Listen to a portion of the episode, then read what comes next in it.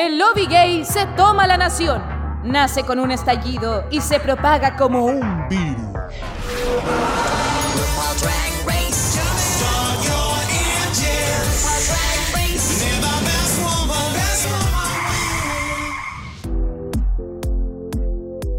Hola chiquillas, chiquillos, chiquilles, ¿cómo están? Les doy la bienvenida a un nuevo capítulo de Dictadura Drag. Les habla su reina Yurigi Derkli. ¡Ella! Comenzando este capítulo porque compartimos la J al principio, Jacob Yurigi o J cara J. Para todos los gustos. mejor. Tú cállate, no te he presentado. Ustedes saben que ella no necesita introducción, como dijo, dijeron por ahí en una presentación de esta semana. Así que, chiquillas, la caco Monsalva. ¿Cómo estáis, puta? I'm black. Eh. Oye, no, es que me toma. Me toma igual un poco, ¿ah? El- La presentación. Sí, la not introduction. Por supuesto. Eh, bien, amigo, bien. Eh, hoy estamos medio atrasados con este capítulo, pero aquí estamos comentándolo felices. Lo importante es, que, es cumplir. Es cumplir, Que claro. salga. La, la constancia, amigo. Me encanta, amiga. La- yo no tenía idea de ese concepto. La Caco me explicó esta Eh. semana todo eso. Así que muy interesante. Sí, pues, saben que tenemos de repente semanas donde nos atrasamos mucho. De repente sorprendemos con capítulos, pero al, al tiro, el día siguiente, en la mañana, bueno, a las 2 de la mañana, el capítulo sale a las 10 de la noche. Ya tenemos, el, ya tenemos la agua arriba, pero de repente vamos ahí y nos gusta hacer esta cosa, entretenida. Pero fue una semana buena. ¿Cómo estás tú? ¿Cómo ha sido tu semana, amiga? Sí, harto trabajo, una semana corta, entonces había que apurar la marcha ahí. Eh, pero emocionado por las noticias, los grandes anuncios que estamos esperando, Dios mío, señor. Hay harto que comentar. Las novedades. Sí, entonces por lo mismo, antes de pasar a esas novedades, tenemos que presentar a nuestro invitado del día de hoy. Él viene desde la región de Valparaíso, chiquillas. También es una persona del mundo del arte, como una Mm. del cine, de los medios de comunicación, audiovisual, ¿por qué no decirlo?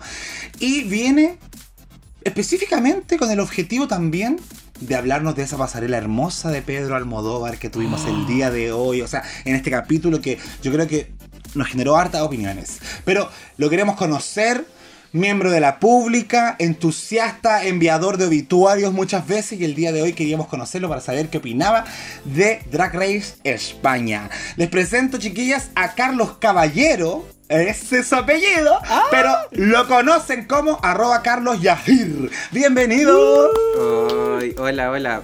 Ay, muchas gracias chicas por la invitación. Vamos a estar ahí dando datitos de Almodóvar, de lo que fue la pasarela que, que ocurrió en el último capítulo de Drag Race España, que está bastante interesante la temporada, así que hay bastante que aportar.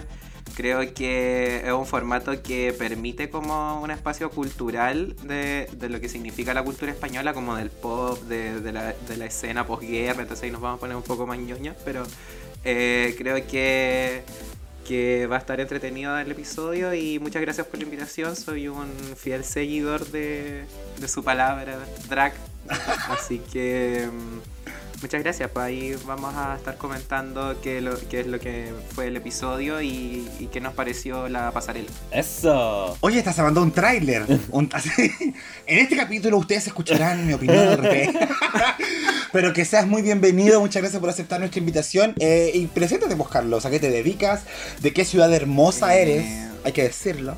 Mira, yo soy de la cuarta región y llegué a estudiar a Valparaíso. O sea, a Viña en verdad. Estudié eh, licenciatura en arte al principio y bueno, igual ahí tuve la, la crisis de, de la adolescencia tardía, me, me salí de esa carrera como en tercer año.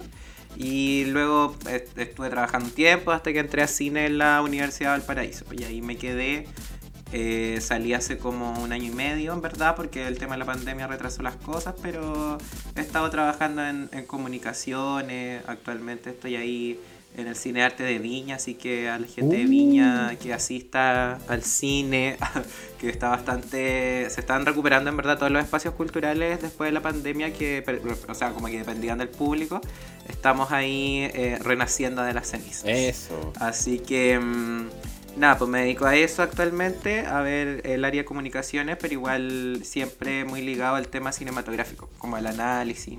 En algún momento igual tuvimos un podcast de cine con algunos compañeros de la U.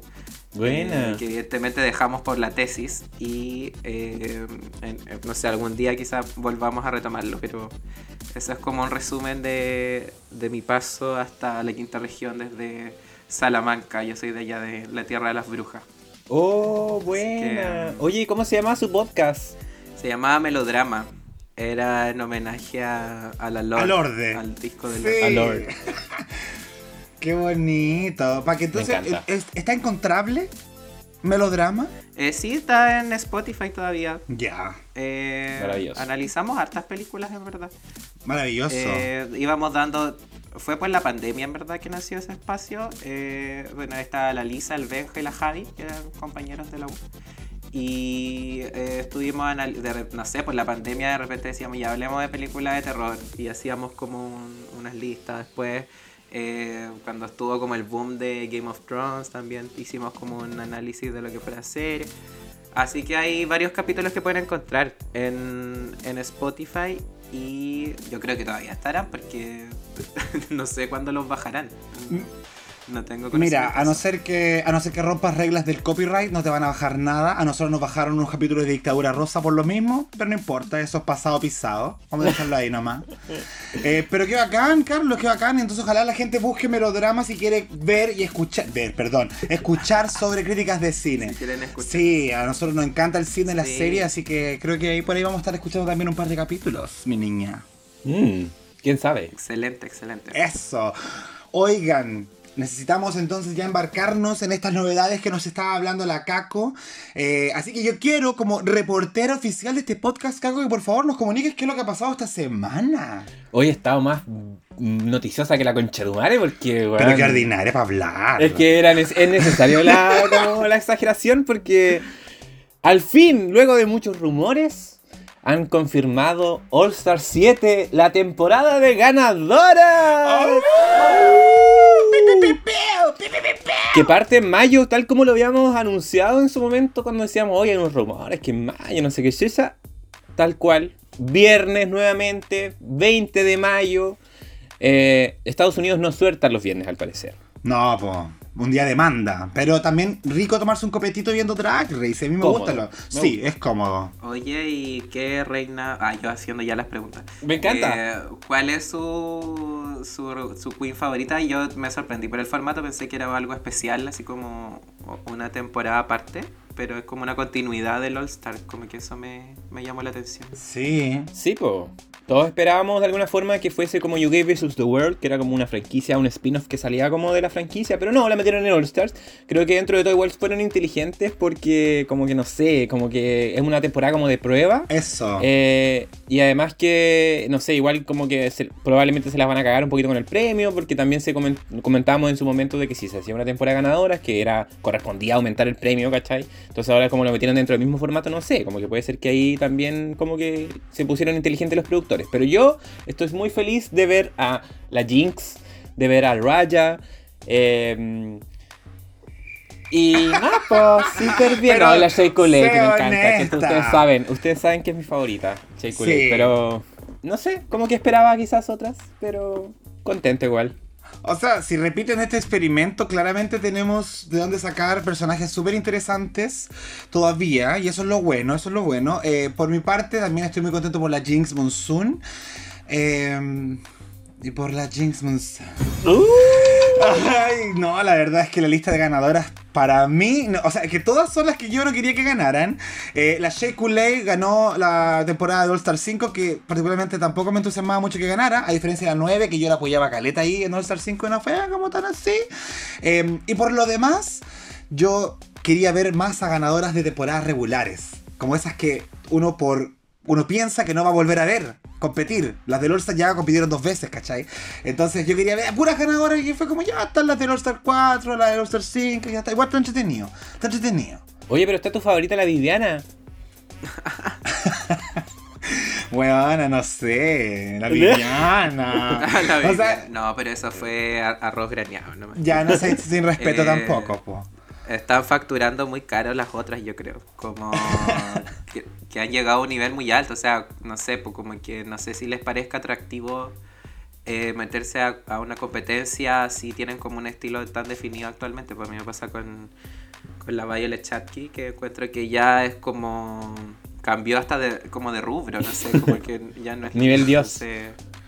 ¿Y a ti quién te ¿Pero cuál es tu favorita? Eso. Esa de las que habían. De la, la Jinx, sí, la Jinx es como la que más recuerdo, como que uno, esa como Queen que uno queda con ganas de ver más y desapareció mucho tiempo como de, de la televisión, porque igual siempre trabajan caleta como en, en pubs y en, en teatro, pero creo que merecemos volver a verla, como en- aunque no sé cuánto irá a dar, porque ha pasado tanto tiempo, ¿cachai? Me imagino esos retos de, de baile, canto, que en, en sus en la temporada que estuvo ella no eran tan fuertes como, como son ahora, pues ahora se le exige así casi que ser eh, showwoman y no sé cómo le irá a ir por ese lado, pero yo creo que en, en cuanto al humor, eh, el humor solo evoluciona. Así que creo que, que podría como sorprender Caleta. Ojalá, ojalá gane, porque lo mismo que, que el Jacob, como que no me. Todas las otras no eran las que yo quería que ganaran, ¿cachai? Como. excepto la Trinity, que yo sentí que debería haber ganado ella esa temporada. Sola. No. Eh, eh, eh. Pero, ¿Vamos a comentar esta temporada o no? Por supuesto que sí, eso ni se pregunta. Lo Ah, que se bien. tiene que preguntar es qué haremos con la extranjera, porque sabemos que se vienen también novedades respecto a eso, ¿o no? Sí, porque yo hace poco vi una publicación en Wow Presents que, del Instagram que hacían una entrevista como a un productor que hablaba de que ya estaban finalizadas las grabaciones de Down Under 2. Uh, así como, pero así como, uh, como bajito. Yes. De UK 4 también. Uh, Ah, tampoco hay tanta emoción. Bueno. yes. Y que además, eh, bueno, ya estaba grabada, por supuesto, la reunión y también la final de la temporada 14 que esperaremos ya la próxima semana. Yeah. Ay, Yeah. sí. Oye, sí, y hablando de eso, de la final, eh, ocurre que la próxima semana justo coincide con el evento de este primer semestre, que es Denali en Chile.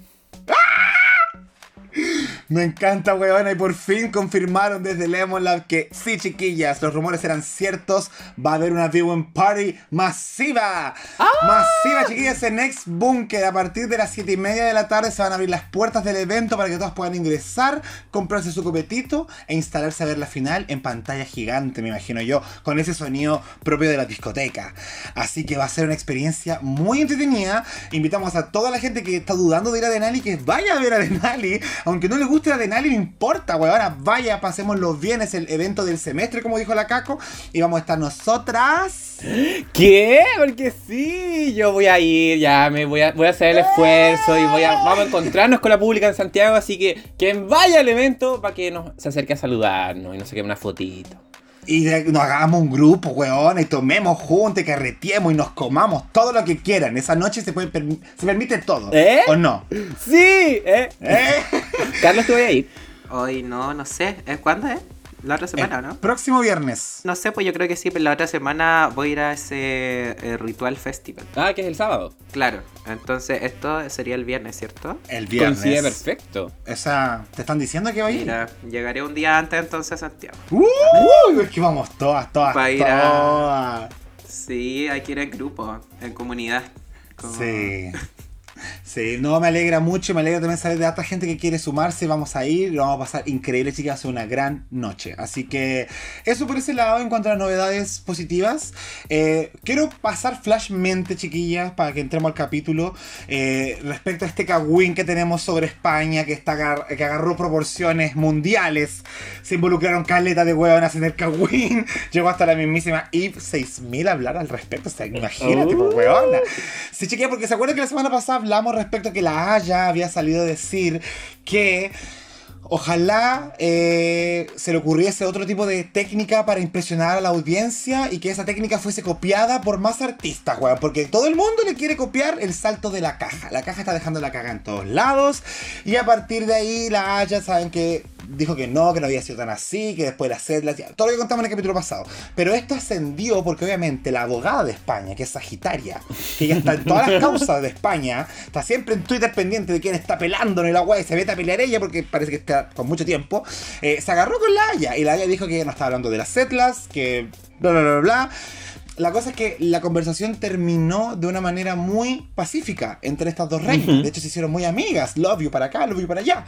Nada hacía presagiar que la tormenta Nurmi iba a llegar en algún momento. ¡Oh! Con improperios del tipo, ¿y vos qué te metís, para ella? ¡Oh! Y la otra le dijo, mírate la cara a vos que parece que tenés como una piedra, weona, maquillada en el rostro. ¡Oh! Y la otra le dijo, ¿y qué me venís vos a guardar por mi cara? Cerdo vietnamita.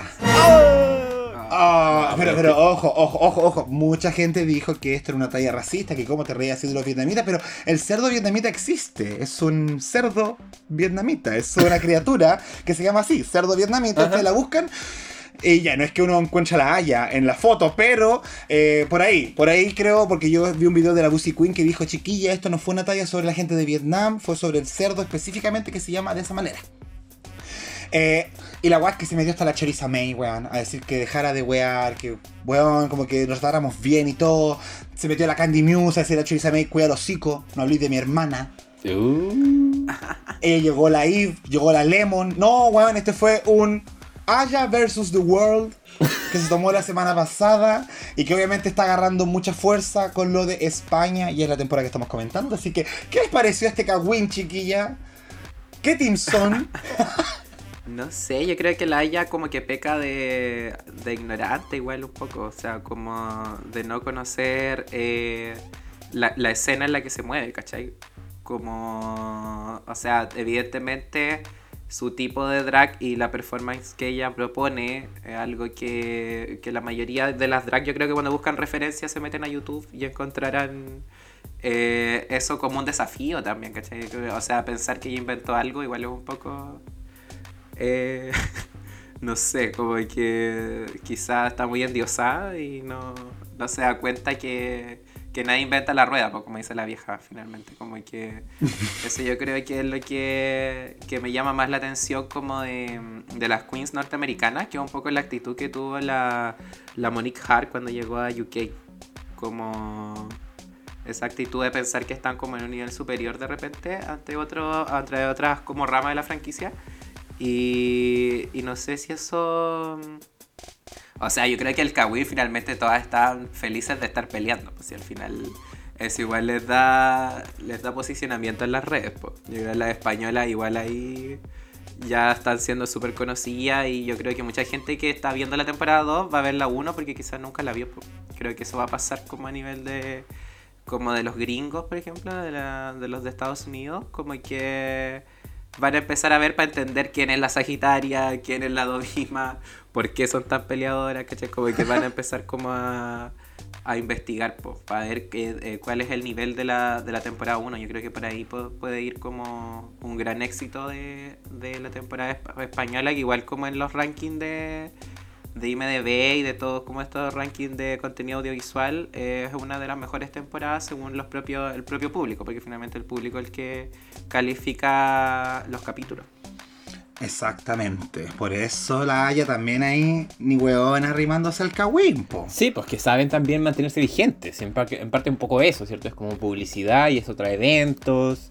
Eh, pero yo viendo la polémica completa, yo creo que soy más team España, weona. Porque igual como que fue demasiada coincidencia que la haya sin haber visto lo de Setlas, como que, weón, ¿cachai? Como que es como de ya, asume igual. Pero es que igual, que en volar lo que ella dice igual es cierto, ¿cachai? Que mucha gente la etiqueta y mucha gente le tira odio.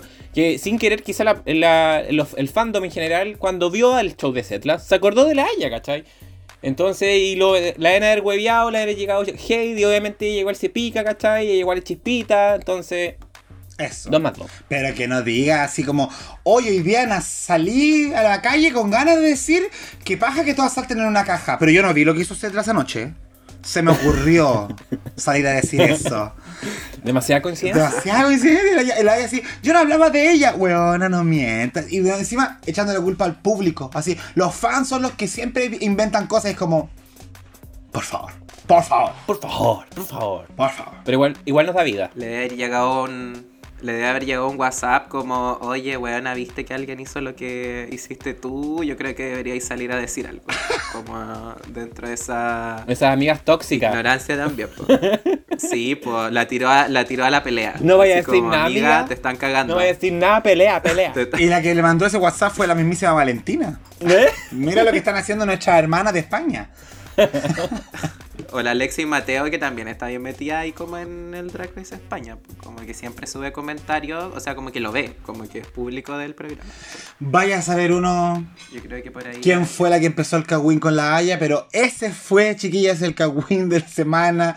Eh, hay harto hay harto youtuber que está entrando en, en detalles, así que ahí pueden buscar los videos para cachar cómo siguió esto y cómo cerró, si es que cerró finalmente el. Ujú, ujú. Dicho eso, ahora sí, vamos a comentar este capítulo, el tercero de la temporada 2 de España, amiga Caco. Ya. ¿Qué nos puedes decir a partir de, de este punto? Este capítulo es llamado El diario de Putricia. O Putricia's Diary, que me, me molesta un poco que Drag Race España esté tan enfocado como el público internacional que tienen que ponerle el nombre en inglés a los capítulos. Pero bueno, así se llama. Y parte con la, eliminación, la pos-eliminación luego tras la salida de Ariel Rec.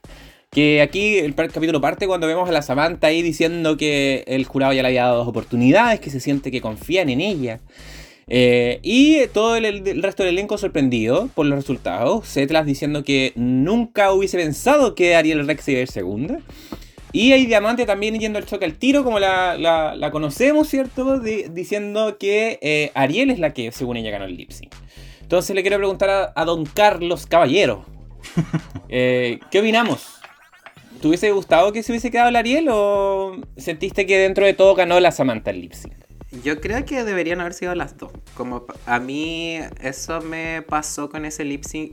Que creo que cuando se te hace incómodo de ver un lip sync es porque algo no está resultando. pues, Aparte, igual era una canción como, no sé si será solo para nosotros, quizá en Chile llegan de repente las corrientes muy fuertes, pero la, can- la canción era como muy icónica en ese sentido y creo que ninguna, creo que nadie le hizo justicia a la canción y si no le hacía justicia a la canción tenés que irte para la casa, ¿cachai? Y creo que ahí como que mm, los Javi como que tienen un amor incondicional por la Samantha y y como que obvio que no la van a echar al tiro, pues como que creo que ahí va, va por ese lado un poco el tema como de su figura en la cultura drag española, ¿cachai?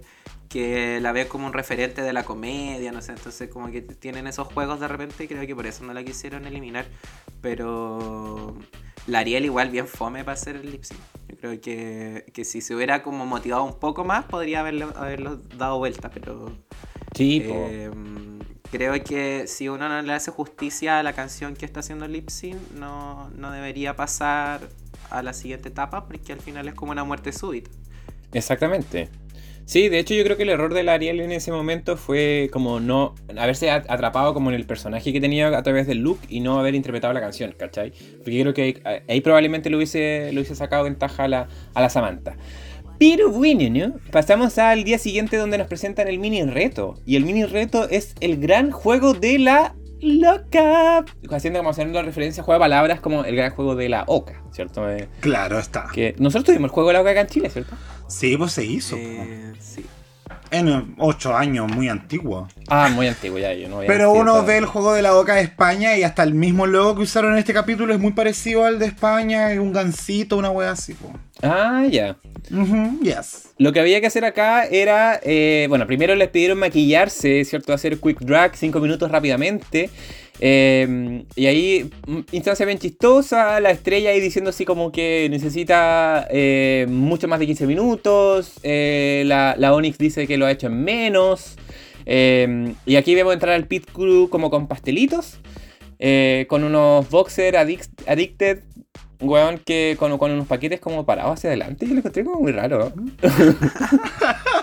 De hecho, la Yurigi dice que esa agua es falsa, yo le creo. No sé, los mini challenge de repente son como lo más cringe de los capítulos, como... eh, Tú decís por qué tienen que ponerse como en... para que le tiren pasteles.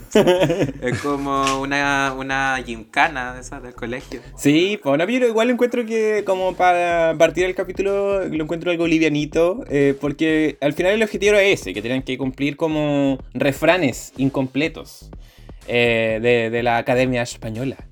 Así que quiero que me cuenten si se acuerdan de alguno, algunos que les haya dado risa, y después yo les cuento también un poco mi, mi impresión. Yo tengo que decir que a la Yurichi no puede ser que le haya tocado ese al pam pam vino vino. Es como, huevona. A todas las demás les tocaron guas terribles difíciles y ella así como, al pam pam vino. Ya, ya era como, ok, este es conocido, muy conocido. Yo en general eh, conocía el hasta el rabo. Bueno, no, mentira, él me dio mucha risa la estrella que dijo hasta el rabo todo es arcada. Sí. Muy verdad, muy relatable. Eh, conocía él al rey muerto, rey puesto. En Ujú. todas partes se cuecen habas. Yes. También lo conocía. eh, los demás, weas, jamás los había escuchado, la verdad. No, yo creo que los demás eran inventados. O sea, para que perdieran algunas, ¿cachai? Como que iban a saber si eran verdaderos o no. Si igual era esa línea, pues. Pero creo que habían como eh, dichos que eran como. Obviamente no existían. Como que no rimaban con ni una palabra que se. Creo que como que la estrategia de esos juegos es que de alguna forma igual la palabra se viene a tu cabeza cuando termina la frase, ¿cachai? Como Sí, po. como en la rima, no sé. Entonces quedaba ahí como en blanco y era como. Pero el de las Setlas me encantó. Cuando dijo la Vulcano cariño, me encantó. Una forma como de responder chistoso dado que no se la sabía. Porque era eh, besitos si la chuntaban y eh, tortazos si es que se equivocaban. Y ahí estaba la gracia, ¿cierto? Porque el besito se lo daba el pit crew, entonces igual era como interesante, llamativo. Eh, a mí, me, ¿saben qué es lo que a mí me gustó mucho más allá como de, de las frases? Eh, me gustó como las caras que ponían como cuando no se sabía la weá. Sí. Como la, la, la estrella así como que se le transformó la cara. Y que acá queda, queda como paloyo. Eh, me encantó esa weá. eh, igual como, como son capaces como de expresar y tener esa rapidez mental que decían ustedes. Como. Bueno, ya no me la sé, pero igual voy a decir una weá ordinaria para que sea chistoso. Entonces, la Benedita, igual amor reñido, amor nabo. Y era amor querido. ¿Cachai? Eh, pero bueno, finalmente este mini challenge eh, se culmina con dos ganadoras, que fue eh, Onyx y Diamante, que le dieron un premio ahí de cremas para la cara, como evaluadas en 800 euros. Wow. Y. ¡Wow! y pasamos al maxi reto, que es eh, poner aquí alguna música media extraña, que obviamente nosotros acá en Chile el día de hoy la vamos a conocer. Pero eh, ellas al tiro la reconocieron y la, la estrella dice así como, te dije, weón, te dije. Porque era una parodia eh, al diario de Patricia, que se llama El Diario de Putricia, que era un programa de testimonios sobrecogedores que nosotros el capítulo pasado habíamos dicho que era como el diario de Eva acá en Chile. Exactamente. El diario de Eva nació del diario de Patricia. Diario de Patricia fue un programa muy popular en, en España. Muy, muy popular. Audiencias, pero históricas, weón. A la gente es lo que consume. Eh, pero el diario de Patricia está envuelto en varias polémicas. Sin ir más lejos, una de las más grandes y graves del diario de Patricia. Y perdón por meterme de este lado tan denso, pero de repente esta historia igual son eh, sobrecogedoras. Y es que una pareja fue al diario de Patricia, él le fue a pedir a ella que lo perdonara por los errores del pasado y toda la weá. Lo que Patricia no sabía y la producción tampoco es que ese hombre estaba con orden de alejamiento. Entonces, más encima los presentaban los dos en el programa. Y cinco días después de que ella le dijo que no quería volver, que por favor la dejara tranquila, él la mató. No, la wea brígida. Pero que yo cuando estaba buscando información de Tele Patricia, como que salió el tiro de la noticia. Y fue como, oh, igual brigio el poder y la responsabilidad de los programas de televisión, sobre todo estos programas que tratan de resolver la vida de la gente y como que no resuelven nada, parece. Más que puro show. No, es que es como tele tele de, medi- de media tarde, ¿cachai? Es como lo que acá hacían con el diario de Eva, porque los casos eran como se exageraba una problemática para poder ahondar, no sé, devuélveme el MP3, ¿cachai? Que era como algo... eh, ¿qué, qué, qué relevancia tenía eso y terminaba un- en un palabreo, en una pelea? en un- como que igual tiene un poco de actuación todo lo que es ir a, a esos programas. Pues yo creo que después evolucionar lo que son como los, los programas de, de jueces, de jueces de Sí. televisión, que son un poco más serios y tienen como ma- mayor resolución, pero creo que lo otro era un- una mezcla entre el acting, así como de la gente que quiere ir como a, a, a estar en la tele finalmente y lleva esta historia así como fue la Catiusca con el Nando Ruiz al de... No, no me acuerdo si era el de la Maca Venegas con el de... Según yo fue la jueza, que fueron... eh, ¿Fue la jueza? No sé si fue... No, era el programa ese de Stingo, de Daniel No fue- Stingo. Que también Ah, tenía- no, no ¿o sé. Es que la Maca Venegas tenía veredicto. Era bueno, igual ese. Sí. Mi pregunta en esta parte es si es que vamos a ver a Pop Lolita en esta parte, no lo sé, vamos a corroborarlo. Pero las que habíamos comentado que decían los equipos, eh, que era Onyx y Diamante, ¿cierto? Eh, tienen que elegir en estos tres casos. Eh, que al final eh, tenían diferentes intenciones, que tenían diferente cantidad de, participantes, ¿cierto? Pero al final lo que nos explica un poco el Charón es que es un- una prueba entre impro y comedia, eh, donde formas el personaje de acuerdo a lo que pide la pauta, pero luego te lanzas, ¿cierto? A, lo, que, a lo que nazca en, en el momento. Entonces tenemos tres, tres escenas, que era eh, la... ¿Cómo era? Se me La el- tortilla, ¿no? La tortilla. Con cebolla o sin cebolla. La tortilla, que era con o sin Sin cebolla, cebolla. ¿cierto? La prueba de paternidrag, que esa fue la que menos entendí en mi vida. Y el OnlyFans, Loli Flans. ¿cierto? Entonces la diamante ahí dice que ella quiere la tortilla, el Onyx le gusta el caso del OnlyFans, se van dividiendo ahí, queda el tercer grupo que son como las sobras. Eh, y entonces al final vemos que el cono sin cebolla queda la diamante, la cebolla blanca que era la estrella, la cebolla roja que era charón. Eh, en el caso de Paternidrag, eh, Setlas queda como la Goya Porda, que hay un juego de palabras ahí, que se confunden harto y, termina siendo bien chistoso. Eh, Amapola, que es Marina. Mariconchita Benedita y la Golfa Pérsica, que es la J J. Y en el último, que es el OnlyFlans, eh, Amaranta es la Samantha, la Elenita, ¿cierto? Esta chica que era tenía el OnlyFans era Yurigi y el, el perrito eh, SM que era Onyx, el Toby, ¿cierto? Y ahí comentan bien repartido todo, así como que estaban bien divididas las Comedy Queens, ¿cierto? Y que eh, vemos que al final como que la estrella y la charón como que se están complementando súper bien y que se ve que como que la diamante está quedando como un poquito al ladito, pero que se autodefinen como el Team Tortilleras. Así que sin más preámbulos, pasamos al tiro al Maxi, al Maxi Challenge. Como que no, no hubo así preparación, no hubo eh, como lo- lo- estaban construyendo la weá. No, al tiro al choque y vemos a la Supreme eh, siendo la Putricia. Y personalmente yo encuentro que la Supreme en esta parte hace un trabajo pero extraordinario. Siento que lo hizo súper bien, la buena súper chistosa. De hecho, creo que el personaje le quedaba bacán. Y eh, quiero que vayamos analizando cada uno de los casos, uno a uno, para que ustedes me vayan comentando sus impresiones. Eh, el primero que salió fue el de la tortilla española, ¿cierto? Este, que al final la intención, vamos a ver si se cumplió la intención o no, era de que la tortilla llegaba a pedir ayuda porque había un debate que en, en todo el país que decía con o sin cebolla, ¿cierto? Entonces ella llega así muy choriza, que lo importante es que la coman. Eh, pero la cebolla blanca llega y dice que está mala, porque la vemos como con algo en la boca, ¿cierto? Algo negro ahí. Y ahí es donde empieza como este debate, después llega la morá, que dice que ella es más fresca, que no se puede comer cruda, que no hace mal. Eh, y, y ahí hay, hay un tema de Beyoncé eh, con las Destiny's Sí. Child, ¿cierto? Eh, hasta el punto que la, la estrella masca una cebolla y le, le da como asquito y después empieza a votar, que encuentro que eso en impro funciona pero increíble. Así que cuéntenme, ¿qué le pasó con esta escena que terminó en un desastre pero chancho man?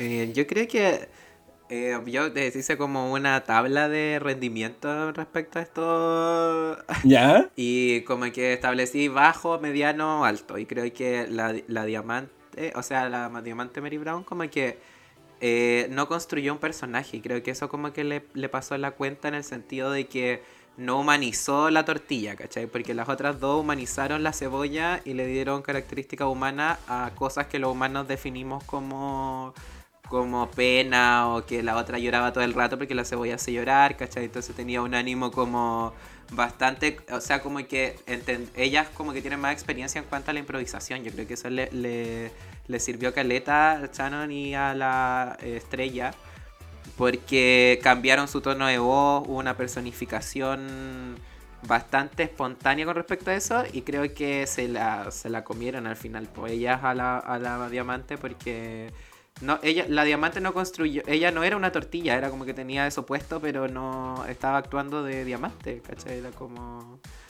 no, no hubo mayor exploración y creo que se dio cuenta también que estaba fuera de lugar porque las otras como al final la improvisación es como te dan un contexto y tú tenés que ver qué hacer, ¿cachai? Y creo que cambiando la voz, eh, personificándose de cierta manera, eh, te, te, potencia cualquier cosa que puedas estar haciendo en una improvisación. Pues creo que ahí eso del el juego de los collares de cebolla estaba todo eh, mejor planteado. Creo que por eso se nota el tiro quién es la más baja de ese grupo. Absolutamente, muy de acuerdo. Sí, bueno, estoy súper de acuerdo con lo que dice Carlos Yahir. Porque finalmente creo yo que ahí está la gran diferencia entre las tallas que tiró la diamante y las que tiraron las otras dos chiquillas. Como que ella no investigó el personaje que era una tortilla para poder decir tallas sobre la tortilla. Porque tenemos a la estrella que habló de que le han metido mucho sofrito. Que esa weá la encontré como una muy buena talla. Como que se entendía. Aparte que eso, complementado con la buena actuación de la estrella, funcionaba terrible bien he estado con el tomate mucho tiempo, dijo. ¿Cachai? Entonces, en el fondo no sabe, porque es verdad que la cebolla, la cebolla blanca se mezcla con el tomate, tenemos la sala chilena, weón, que literalmente es esa, eh, eh, son esos dos ingredientes. Por el lado, como dijo la Caco delante, la Sharon también nos comentaba cosas como beneficios de la cebolla morada. Y esa weá no la tiene la diamante. No nos habla de la tortilla. ¿Quién es esta tortilla? A mí me pasaba que la diamante no me daba risa. Ahora, sí siento que su energía no decayó en ningún momento. Y eso de igual se valora porque en el fondo también ayuda a que se desarrolle correctamente el sketch. Y que ninguna de ellas esté como, oye, dando de verdad, mucha cacha en su manera de actuar. Ya la buena no actuó muy bien como tortilla, pero por lo menos siguió la corriente de las otras dos. Pero las mm. otras dos definitivamente se la comieron. ¿Cachai? Eh, yo destaco como principal en este grupo a la estrella porque creo que está muy comprometida con el papel. Eh, sobre todo cuando se come la cebolla, cuando le hacen respiración boca a boca, teniendo el hocico pasado cebolla. Eh, y creo que esa misma actuación, esa misma decisión en su actuación, la hizo actuar muy real el personaje. Y eso es muy importante a la hora de hacer comedia. Que la comedia más que caricaturesca se vea verosímil, porque eso de por sí te va a dar risa. Así que es bueno, y la Sharon que seca para actuar. Ella es una actriz, nada que decir al respecto. Weón, y como que hasta con el maquillaje se veía como distinta. Como que al inicio me, costó entender, ah, sí, es la charón, entonces brígido. Y para mí, como la guinda de la torta que me, a mí me demostró que como que la demante quedó un poquito más abajo, fue cuando, claro, le estaban haciendo el boca a boca y ella dijo, yo también quiero, así como, weón, como desesperadita la sentí. ¿Cachai? Como, como que necesario. Pero, pero bueno, Vamos a ver si en comparación a los siguientes casos, este, este quedó más arriba o más abajo, ¿cierto? El, segundo caso, que a mí personalmente fue el que más me costó, como ahí, como entender, como resumir, era el caso de la golfa pérsica, que era la JKJ, ¿cierto? Que ella llegaba al contar un secreto, que la tenía así como desesperada, eh, que decía de que su hija Amapola no era su hija, sino que era de su amiga, nunca caché esa weá, eh, la Goya Porda. ¿Cierto? Y de hecho, ella, de hecho, ella dice polla gorda. Y es como de weona, te estáis comiendo el chiste en la primera parte. ¿Cachai? Entra, entra la polla gorda, la gorda polla. Eh, que es Setla, ¿cierto? Muy amiga, y ahí la putriza le dice así como de, oye, pero tienen que ser reales en la TV, y ¡pa! Le pega una cachetada, así como, weón, así, ya, ahora sí, seamos sinceras. Así como, fuera la falsedad. Llega la hija, que es la, la amapola, la, mm, la, marina, y, pero está como loca, como con una energía súper distinta. Ambas como avergonzadas, así como que se tapaban la cara. Eh, y la celda así como, que se supone que era la mamá, como súper como violenta, así como de, pero pégale, pero no sé qué chucha, pero ajaja, ah, ándate, como violenta. Eh, esto, y me da risa porque como cuando se ponen a pelear, la suprime así como, no, no, no. Así como de lejos, así como intentando ayudar, pero en realidad encantada de que era muy buena televisión. Eh, y después entra, eh, o sea, aparece en escena en realidad, eh, la mariconchita, la poligrafista, que es Benedita, ¿cierto? Comiéndose el pit pero yo siento que nunca habíamos visto un beso tan actuado en Drag Race, weona, porque al nivel que se le corrió todo el puto maquillaje sin que no había dicho ni una palabra. Eh, pero aún así, bueno, yo hubiese hecho lo mismo porque el Pit Crew era terrible rico, weón. Todo. Weón, es que el manso beso que se estaban dando, weón. Yo vi la lengua en la garganta. Yo también. pasa que este, este Pit Crew como que tiene mayor participación en cuanto a, a la interacción que tiene con las queens. Creo que que eso me pasa con el Pit Crew español, como que lo integran más en las dinámicas, no son solo como el objeto que llega como a satisfacer la vista de, la, de las queens, sino como que lo, creo que se deben llevar muy bien también como equipo de trabajo, tal vez eso puede ser como... Sí, hay buena onda, claro. Como lo entrete, porque para hacer eso, los otros, yo nunca he visto un Pit Crew así que, que, sea, que, que sea tan igual como de cierta parte es parte de la historia, que finalmente me pasó eso con, con esa escena, como que me encantó igual que se, se, se, rompe ese prejuicio, como del beso entre la drag y el tipo hiper masculinizado. Entonces estuvo interesante. Es verdad, ¿eh? buen punto igual. Eh, pero, y al final, eh, si en el, caso uno había quedado la zorra, en este queda más la zorra, porque al final Setlas y la J como que empiezan a comerse y a culiar, y se saca la peluca, y, uh, y al final el resultado del test que estaba haciendo la poligrafista dio que la mamá era la Benedita. Y se lleva la cara chica y ahí termina todo y todo enojado. Así que, Jacob, ¿me quieres contar cuál fue tu impresión de este segundo caso? Bueno, yo ya a esta altura estaba eh, diciendo qué hueá este desafío. Como entre la cebolla con las tortillas y esta otra huevona era como. Nada que ver. ¿Qué clase de surrealismo estamos viendo en pantalla? Pero igual me estaban llegando a la risa. ¿eh? Como que y dije, ya, vamos a reírnos con la española, está bien. Em, sobre la J, como la golfa pérsica, la encontré súper plana en el rol, weón. Como que siento que igual se esforzó por dar algo, pero la verdad es que naturalmente no estaba dando nada. La parte más destacada fue esa improvisación con las setlas, donde agarraron lo que dijiste tú, pero claro, justo la parte más destacada es donde la otra weón está con una cara de ¿qué está pasando? No entiendo. Como que la setla la agarraba y la J estaba muy perdida. Así como, no entiendo qué estás haciendo, buena, suéltame. ¿Cachai? Como que estaba muy paloyo con esa decisión de último minuto, porque las claro, pues estaba como, bueno, a lo que venga, vamos, la cachetada, el agarrar. Esto, bueno, estaba como voy a hacer lo que sea por no irme al bottom. Me da lo mismo, me va a pegar el manso show. Por ese lado se lo destaco, pero también creo que fue un poco desordenada. Y en parte ella fue la que desordenó bastante el sketch, las setlas. Eh, la Marina creo que actuaba muy bien. Eh, me gustó cuando entró a pegar a la mamá. Porque me recordaba esa vibra de Laura en América, cuando entraban al tiro como con mucha violencia lo invitaba a pegarle a la persona, así que creí la wea. Eh, y creo que fue muy inteligente cuando le vino este ataque de ansiedad. Porque justamente las otras dos estaban agarrando, toda la atención se había ido hacia ellas y la buena dijo, ya, toca hacer algo para para que vuelvan a mirarme, ¿cachai? Y por ese lado también creo que buena la pega.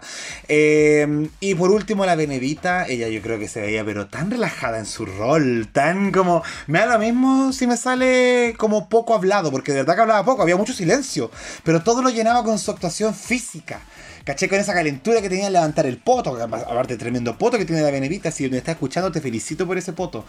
precioso. Eh, precioso tu poto, eh, pero fue un rol muy fuerte, me dio como más encima esa vibra de Pamela Lagos. como la buena que llega a hablar guas que no tiene idea, pero así como que muy segura, muy segura. ¿Cachai? Porque me encantaba esa onda como que estaba chata, pero segura a la vez dentro del personaje. Entonces, para mí fue la que sin duda destacó mucho más en este rol y las partes de ella son las que hacen que esta wea se salve por poco. Eso, de hecho, para mí es la que salvó este caso, porque si no. Eh, hubiese sido el peor de los peores de los peores. ¿Tú compartes eso, Carlos? Yo creo que no había como un orden. Eh, creo que la, estrategia de haber elegido esos grupos dejó que muchas queens que no tienen como una línea muy similar, ¿cachai? De trabajo. Como que eh, la Draxet, la, la JKJ, la Marina y la Benedita son como muy diferentes entre sí, entonces como que les costó cohesionar en la actividad que tenían que hacer. Y, y la JKJ igual es más chica, como en comparación a las otras, y creo que ahí como que le yo creo que le dio la vergüenza que uno le daría como si te, toca actuar como en un acto, en, así como en como casi por obligación, como muy del colegio, cuando te dicen, no, tienes que actuar.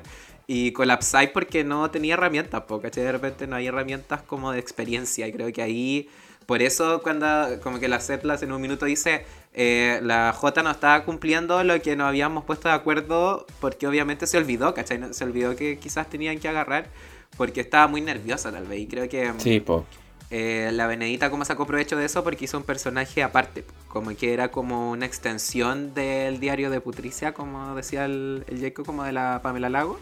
Era como la, la, que siempre sale en esos casos y tenía una personalidad única, diferente y se defendía por ese lado. Era muy difícil de que pudiera interactuar con las otras tres que sí estaban condenadas como a llevar el conflicto. Y la... Y la Marina, a mí, a diferencia del Jacob, yo encuentro que lo hizo pésimo. O sea, no no hubo, creo que fue muy bajo el nivel de personificación, no se entendía, o sea, como que entró así vestida, yo no entendía por qué era hija de las otras dos. ¿Cachai? Como, ¿por qué podría ser hija de ellas dos? Como que no había una cohesión física en torno a por qué era hija de las otras dos y eso desarmó todo porque tú veías, aparte que el recurso que ocuparon las otras era básicamente eh, o, o agarrar o pegarse, entonces era como un sketch, eh, así como, no sé, el club de la comedia, eh, improvisado. Los improvisadores. Y no, y no hubo como. No hubo desarrollo de ninguna historia. Pues finalmente la que vino a dar la historia era la Benedita. Y se, se llevó eso. po. Ella como que le puso un orden y se pudo entender un poco más cuál era el conflicto. Porque le saca un pelo, le saca la otra. Como que ella se entiende de que se está buscando eh, porque las otras no soportaban a la Marina. Que esta niña como, como insoportable que nadie quiere. Pero creo que la Marina no, no se dio a entender como una persona insoportable, sino que se, se basó en este del ataque de ansiedad, como si fuera una persona más retraída. Pero creo que desapareció en algún momento y como que ella lo dice igual, como en, cuando estaba comentando, dijo en una me tuve que como tener un ataque de ansiedad porque ya no, sa- no sabía qué hacer.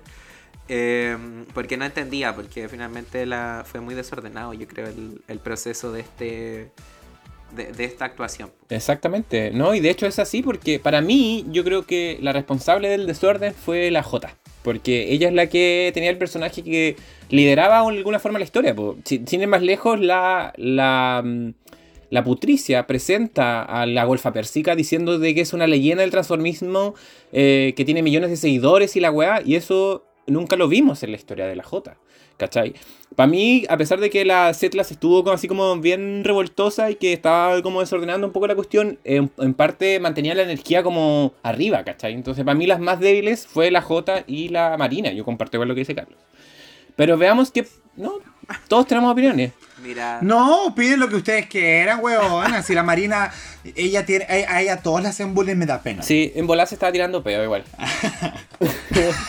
está rayada y nadie le pregunta nada porque está rayada.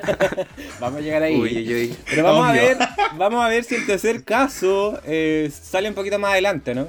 El tercer caso tenemos a la Samantha, que su personaje es, Amar- es Amaranta, que ella es eh, viuda, es dueña de casa y se ganó la vida siendo putaza. Y ella está, pero se está muy mal porque lleva trabajando como dominatrix muchos años y eh, ya tiene el yoyo seco de tanto trabajar. Y tiene la Enelita, que es su hija y que es como sus ojos. Y, y acá le cuentan de que la Elenita es eh, la puta de los flanes por OnlyFans, haciendo referencia de que muestra videos, ¿cierto?, por redes sociales en, en OnlyFans. Eh, y entra entonces Elenita para contarle, ¿cierto?, luego de que ya había visto toda la realidad de su mamá, que yo sentí que la, la Yurichi se veía como una muñeca de porcelana en esa weá, como Preciosa. impresionante, preciosa. Sí. ¿cierto? Al punto, al punto de que eh, le dice a su mamá como que quiere seguir sus pasos, que el- las vidas son dos flanes. eh, y eh, confiesa de que eh, el mejor cliente que tiene es Toby. eh, y entra obviamente Toby, ¿cierto? Con, en cuatro patas, disfrazado de dálmata. eh, full modo eh, BDM, sumiso, ¿cierto? Es su flan número uno. Y eh, aquí vemos que empieza a quedar la cagada porque eh, Putricia le pide a Lenita hacer el show de los flanes. Entonces ahí empieza a ser como bien sexy con los flanes. Muy, muy bien logrado por lo demás, yo creo lo, lo que lo hizo la Yurigi. Eh, al punto de que la mamá así como muy sorprendida de la weá y le dice, cállate mamá, y le tira flan con la boca. y ahí queda la cagada porque entonces empieza a tirar flan, se mete la putricia. Eh, desastre, eh, la guerra de los planes. Así que cuéntenme chiquillos, ¿cómo estuvo este tercer caso? Eh, a mí me encantó como que hayan, eh, como que era muy, creo que la Onyx eligió muy bien en el sentido que creo que esas tres personas tenían bastante conocimiento del mundo del BDSM, ¿cachai? Como podían cargarlo con cierta cuota cómica que logró dar como en el clavo, porque, bueno, independiente que yo siento que la Samantha con su cambio en tono de voz como que hizo que no se entendiera muy bien al principio todo, ¿cachai? Como eh, sacó un poco de lugar, fue como la media de las más altas, ¿cachai? Pero creo que, mm, que funcionó bastante como el manejo que se notaba que la Yurigi tenía con respecto al tema. Eh, se nota que igual tiene como una experiencia erótica mucho más grande que sus compañeras. Entonces, creo que, que no tuvo vergüenza en hacer lo que tenía que hacer para poder ganar. Y eso igual se, se aprecia bastante porque creo que eh, al principio la Yurigi, como en, en el primer capítulo, se ve una persona mucho más retraída, por así decirlo, como más callada y como que de a poco fue agarrando... O sea, como que se fue presentando de buena manera. Yo creo que ha ido como presentándose para que el público la quiera, ¿cachai? Como de a poco. Mm. Y, y lo logró perfecto, po. como mm, nos dio a los gays todo lo que queríamos ¿cachai? Como eh, una exageración, esto de pasarse el flan por el cuerpo. Creo que se la jugó por el equipo y, y como que fue una, Yo creo que una buena dupla con la Onyx, que no, no la había eh, venido venir, así como. En, cuanto como a su, su propuesta drag, po, porque la, la Yuri tiene como esta propuesta más como eh, hiper queen, hiper hermosa, eh, como y la Onyx del otro lado como más galáctica, pero creo que esa mezcla que se dio cuando le pegó la cachetada en foto, yo creo que fue lo máximo, porque ahí se notó que hubo como una linda interacción entre ellas para poder salvar el, el desafío y poder ganarlo. Que no es lo que ocurrió, pero bueno, eso es... Detalles. Pero a pesar de esos detalles, este fue el mejor de los tres casos llevado. A pesar de que a la Samantha no se la entendía ni pico al principio, eh, yo creo que estaba, entre comillas, actuando bien el rol de una persona traumatizada. Pero yo creo que donde falla la Samantha es que nos dio solo eso y faltó lo dominatrix. ¿Dónde estaba esa personalidad, cachai? Más allá de la ropa o más allá del latigazo que pegó una vez podía haber tirado mucho eso, como la talla de soy una mujer traumatizada que quiere olvidar su pasado, pero todavía no puedo evitar ser como era antes y se me salen los dominatrix. Siento que ahí no jugó como con esas capas que podía haberle dado para hacerlo más interesante, pero qué bueno que estaba la Elenita y la Onyx para salvar este show, porque primero, la Yurigi, reina, reina, reina. O sea, para mí lo del flan, cuando estaba primero actuando con el celular y vimos esta presentación, eh, weón, bacán. Más encima que después veía el contraste cuando entraba como santurrona. Pero que mostraba el culo. Y te como ya, estoy viendo una weá muy versátil en la Yurigi. Eh, me dio mucha risa cuando dijo eso de que recordaba haberse puesto el flan en el coño y sentarse en la cara de, de Onyx. Y eso era como lo que, lo que más recordaba de lo que había hecho. Eh, porque demuestra lo jugada que fue. Eh, creo que tuvo un muy buen cierre ella, llena de flan por todos lados, weón. Ese plan donde se metía el flan literalmente en el hoyo, weón. No, sí, creo que fue por ello y, y lo, y llegó. Muy seca, muy seca en el papel de guarra. Y la Onyx, lo único que tengo que decir es que a mí me da una vibra súper. ¡Ay! Así la defino. ¡Ay! La Onyx. Sí, como que tiene esa actitud rica, como de buena para el hueveo, para la cochinar. La- como que tiene cara de maldita, así como toda aceptar. Y weón, me, ah, me dan cosas la- con la Onyx. Y eso te gusta a ti, po, si tú igual, po. Yo soy guarra como la Yurichi, pues weón, los que me conocen saben, sí, pues. Que a mí- Entonces a me gustó. Pero Yo, yo muy de acuerdo también, o sea, yo creo que fue el mejor caso logrado de los tres, el que se entendió mejor la idea de que a, a- hacia dónde iba apuntando. Yo creo que el trabajo de la Lenita con el Toby funcionaron perfecto. Eh, pero aquí yo creo que el problema obviamente fue la Samantha, porque ah, yo pensaba algo y lo comentaba con la Barbie el otro día, que decíamos, weón, ella es dominatrix por mucho tiempo. ¿Cierto? Entonces, Dominatrix es como la esencia de, de entender toda esta cultura del bondage, ¿cierto? De, de esta, de este- los- del juego de roles, de el sumiso y el.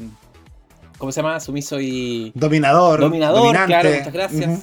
Eh, entonces, cuando llega eh, Onyx, cuando llega Toby, esta buena como que le da asco y dice, le empieza a decir como sinvergüenza, sinvergüenza, no sé qué. y, y es como de, pero ¿por qué? Es, es como que está demostrando que no está entendiendo lo que está haciendo el, el Toby, cuando en realidad ella trabajaba en eso. Entonces como que me hace pensar que al final como que no tenía bien desarrollado el personaje o al menos no se quiso ser parte de lo que los otros demás estaban proponiendo, ¿cachai? Como que estaba muy ense- ensemismada en su personaje, que es un poco lo que dijo- dice la Yuriki en los confesionarios en esta parte. Em, pero creo que a pesar de eso, igual se entendió y se agradece. eh, y que a pesar de que quizás nos vimos un rol súper, súper fuerte, eh, como ocurrió con la Benedita, ¿cachai? Creo que la Helenita eh, estuvo bien cerquita. Sí, sí. Pero que fue un buen show, fue un buen show esta última parte. Y acá es donde yo igual le doy punto a la Supreme, como dijo el Caco al comienzo, que siento que también fue súper jugada y eh, bien. No sé si a la RuPaul la vamos a ver en algún momento así de entregada en el programa, ¿cachai? Jamás, Nunca. jamás, jamás. Entonces jamás. me gustó que la buena se pusiera en drag, se metiera al show y se llenara de flan. Así que puntos para la señora, puntos. Que va sumando, pero va restando también con otras cosas. Oh. Uh, Pero ese fue el Maxi Challenge, pues Ese chiquillos. fue el Maxi Challenge. Sí, po. Sí. Así que ahí vamos a ver cómo se decantó los resultados también en base a la pasarela. Pero antes de llegar a la pasarela, en el taller tuvimos un pequeño inciso, se podría decir, porque fue poquito lo que tuvimos de taller. Y hubo una conversación que a mí particularmente me llamó la atención, que fue entre la Sharon y Benedita, que hablan sobre el padre de Sharon, que tuvo Alzheimer en algún momento. Eh, y la Sharon, de hecho, tuvo que dejar una gira por Europa, que le dijeron que pensó que era nacional, pero terminó siendo internacional, para estar con su padre, que estaba muy enfermo ya en ese entonces. Y se pudo quedar para despedirse. El padre murió para el Día del Orgullo, que fue el 28 de junio. Entonces, como que para ella también es un mensaje súper poderoso el que haya fallecido en esa fecha, pero siempre con la alegría de haber tomado una buena decisión de que, por un lado, dejó lo profesional, pero sí pudo estar el tiempo suficiente para despedirse del padre. Y acá conocemos una capa de la Sharon que también es muy emotiva y muy interesante. Eh, ¿Qué les pasa con esta conversación particularmente? me hace amar a la Charón, más aún. Porque igual demuestra un, un- ni siquiera una gota, sino es como un chorro, es como un mar de humanidad. Eh, al, al demostrar de que estaba orgullosa también de haber priorizado a su familia por sobre su carrera, ¿cachai? Y quizás que, que en qué lugar estuviese estado la Shimai hoy en, hoy en día si es que eh, si es que hubiese aceptado esa gira internacional, ¿cachai? Entonces, eh, no sé, como que siento que también la evidencia, el hecho de que ahora esté en Drag Race, le hace también entender de que estaba en lo correcto, ¿cachai? Entonces, oh, qué bonito. Sí, a mí me pasa que, que creo que conecta mucho con... No, no mucha gente habla como de la adultez, siempre como que se ve el drag desde lo juvenil y, y como que la adultez o las personas mayores como que desaparecen un poco del plano de, de cuando hablamos como de la cultura LGBT y, y de toda la comunidad, ¿cachai? Y creo que es bacán que hay alguien como la Charón con tanta experiencia haya podido eh, hablar de ese punto en la vida como de una persona LGBT que tiene que ver como con el cuidado de un adulto mayor o una persona mayor que, que es parte de tu vida, que puede ser tu padre, tu madre, un abuelo, ¿cachai? Em, creo que conecta con esa fragilidad de nuestro mundo que finalmente igual es tu familia, como que va a llegar un punto que igual te, te vaya a tener que hacer cargo de alguien, ¿cachai? Y creo que, que lo hayan mostrado en pantalla, yo no sé si lo haya visto en, otra, en otro capítulo de Drag Race que se hablara de esa situación, cuando tú cumple- te metes como un rol de cuidador, porque finalmente nuestras libertades son mucho mayores en cuanto a trabajos, ¿cachai? Como que te podéis mover más, podéis viajar más, ¿cachai? Eh, tenéis más tiempo para estar de noche, pero cuando vienen estas crisis familiares, finalmente, mm, sobre todo el rol paterno, que yo creo que muchos de los padres en general quedan solos en su vida de, de, de personas mayores, ¿cachai? Como adultos mayores, porque son los quiebres familiares que siempre ocurren, ¿cachai? Entonces creo que como lo relató y, y como la entereza que tenía mientras lo contaba, creo que es un proceso del que aprendió mucho, como que no sé si estaba tan triste al respecto, porque como que en un momento sentí que la Benedita intentaba como que que la chava como que llegara a un punto de quiebre, así como que la abrazara y se pusiera a llorar, ¿cachai? Pero creo que lo maneja tan bien como que debe haber sido una despedida tan, tan esperada y, y una decisión tan bien tomada que creo que prefirió mantener como esa energía, como ese como gargo interno, para que la gente entendiera que era parte del proceso también, que no era algo que le dolía actualmente, pero que sí fue muy simbólico para su historia como persona, como personaje, drag, no sé, como que se mezclan todas las cosas. Puta, sí, de hecho, siento yo que nos da una manera de ver a Sharon mucho más completa, mucho más interna, también llevándola con un tema que no es poco común, o sea, el Alzheimer es una enfermedad que se llega mucho, mu mucho más seguido de lo que nosotros pensamos en la adultez eh, mayor. Eh, yo creo que todos hasta podemos conocer un caso cercano de persona con Alzheimer, entonces estas son conversaciones que identifican y que siempre se agradecen un montón en, este programa eh, y que también emocionan. De repente son más anticlimáticas. Me pasa a mí con España que siento eso, como que hay un anticlima con estos temas porque es como eh, desarrollo de la situación, reacciones finales, corte, mano de JKJ, empezó la pasarela. Porque a todo esto la, la JKJ es la que pone la mano ahí cuando empieza el pam, tam, tam. ¿Cachai? Pero de repente como que cortan y ahí como que ¡ay! Perdí toda la inspiración, weona. Oye, y hablando de la J cara J, ¿será corresponderá hablar de la Lola Flores o no? Ah, y el de. Uh, mm. Una sección muy extraña porque literalmente Muy la Jota incómodo. estaba contando una historia sobre la herencia de las familias, como qué, qué cosas artísticas habíamos heredado de nuestros familiares, y ella habló de que le habían entregado eh, una como una cosita, un chal, Un mantón. un mantón de la Lola Flores, pero toda esa historia está siendo contada al mismo tiempo que teníamos a Estrella en el confesionario poniendo en duda toda esa historia.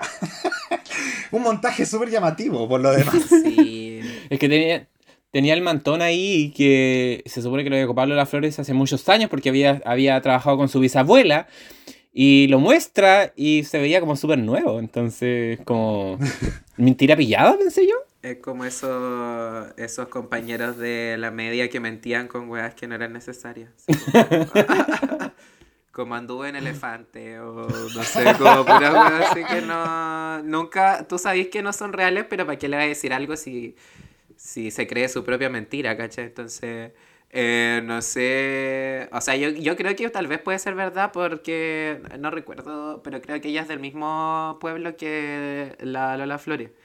Igual puede ser, ¿cachai? Pero claro, porque en el montaje te ponen a la estrella todo el rato, que finalmente es como lo que uno pensaría si alguien medio en grupillo te viene a contar algo así, ¿cachai? Como Sí, tú decías, esta mañana cuándo, como no sé, conocí a la Miriam Hernández, así como que cantó con, cantó con mi abuela, no sé. Igual es llamativo porque el que la producción elija con- contar esta historia con el punto de vista de la estrella, habla de lo que la producción también quiere contarnos, pues, ¿cachai? Es como, fueron a buscar la estrella y decirle, ¿qué opináis de la weá que te contó la J? ¿Encontré que es verdad o que es mentira? Sí. Entonces, como que armaron toda esta weá para poner en duda la, ver- la veracidad de esta pobre niña de 18 años, weona, que, que no sé, no sé qué tanto la quieren en el programa, niña, pero... Pero eso Pero fue la situación con la J cara J.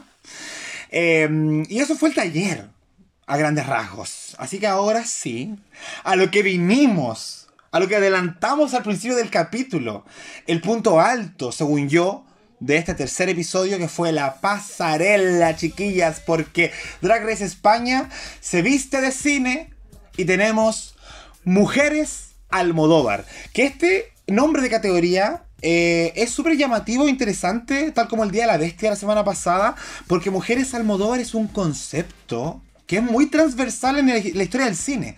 Ser una mujer Almodóvar es ser esta musa que muchas veces lleva el papel protagónico de las películas de Pedro Almodóvar. Y esta mujer Almodóvar tiene una característica, una manera de vestir, una cosa física. Caché que es fue lo que principalmente se les pidió traer a la pasarela. Así que voy a hacer un repaso rápido de las referencias y a partir de ahí les dejo a ustedes hablar para que me digan qué les parecieron estos looks. Eh, y el día de hoy, chiquillas, en la pasarela partimos con Draxetlas, que tiene este vestido de la colección Primavera 2020 de Valenciaga, que fue utilizado en el cortometraje La Voz Humana del año 2020, protagonizado por la Tilda Swinton.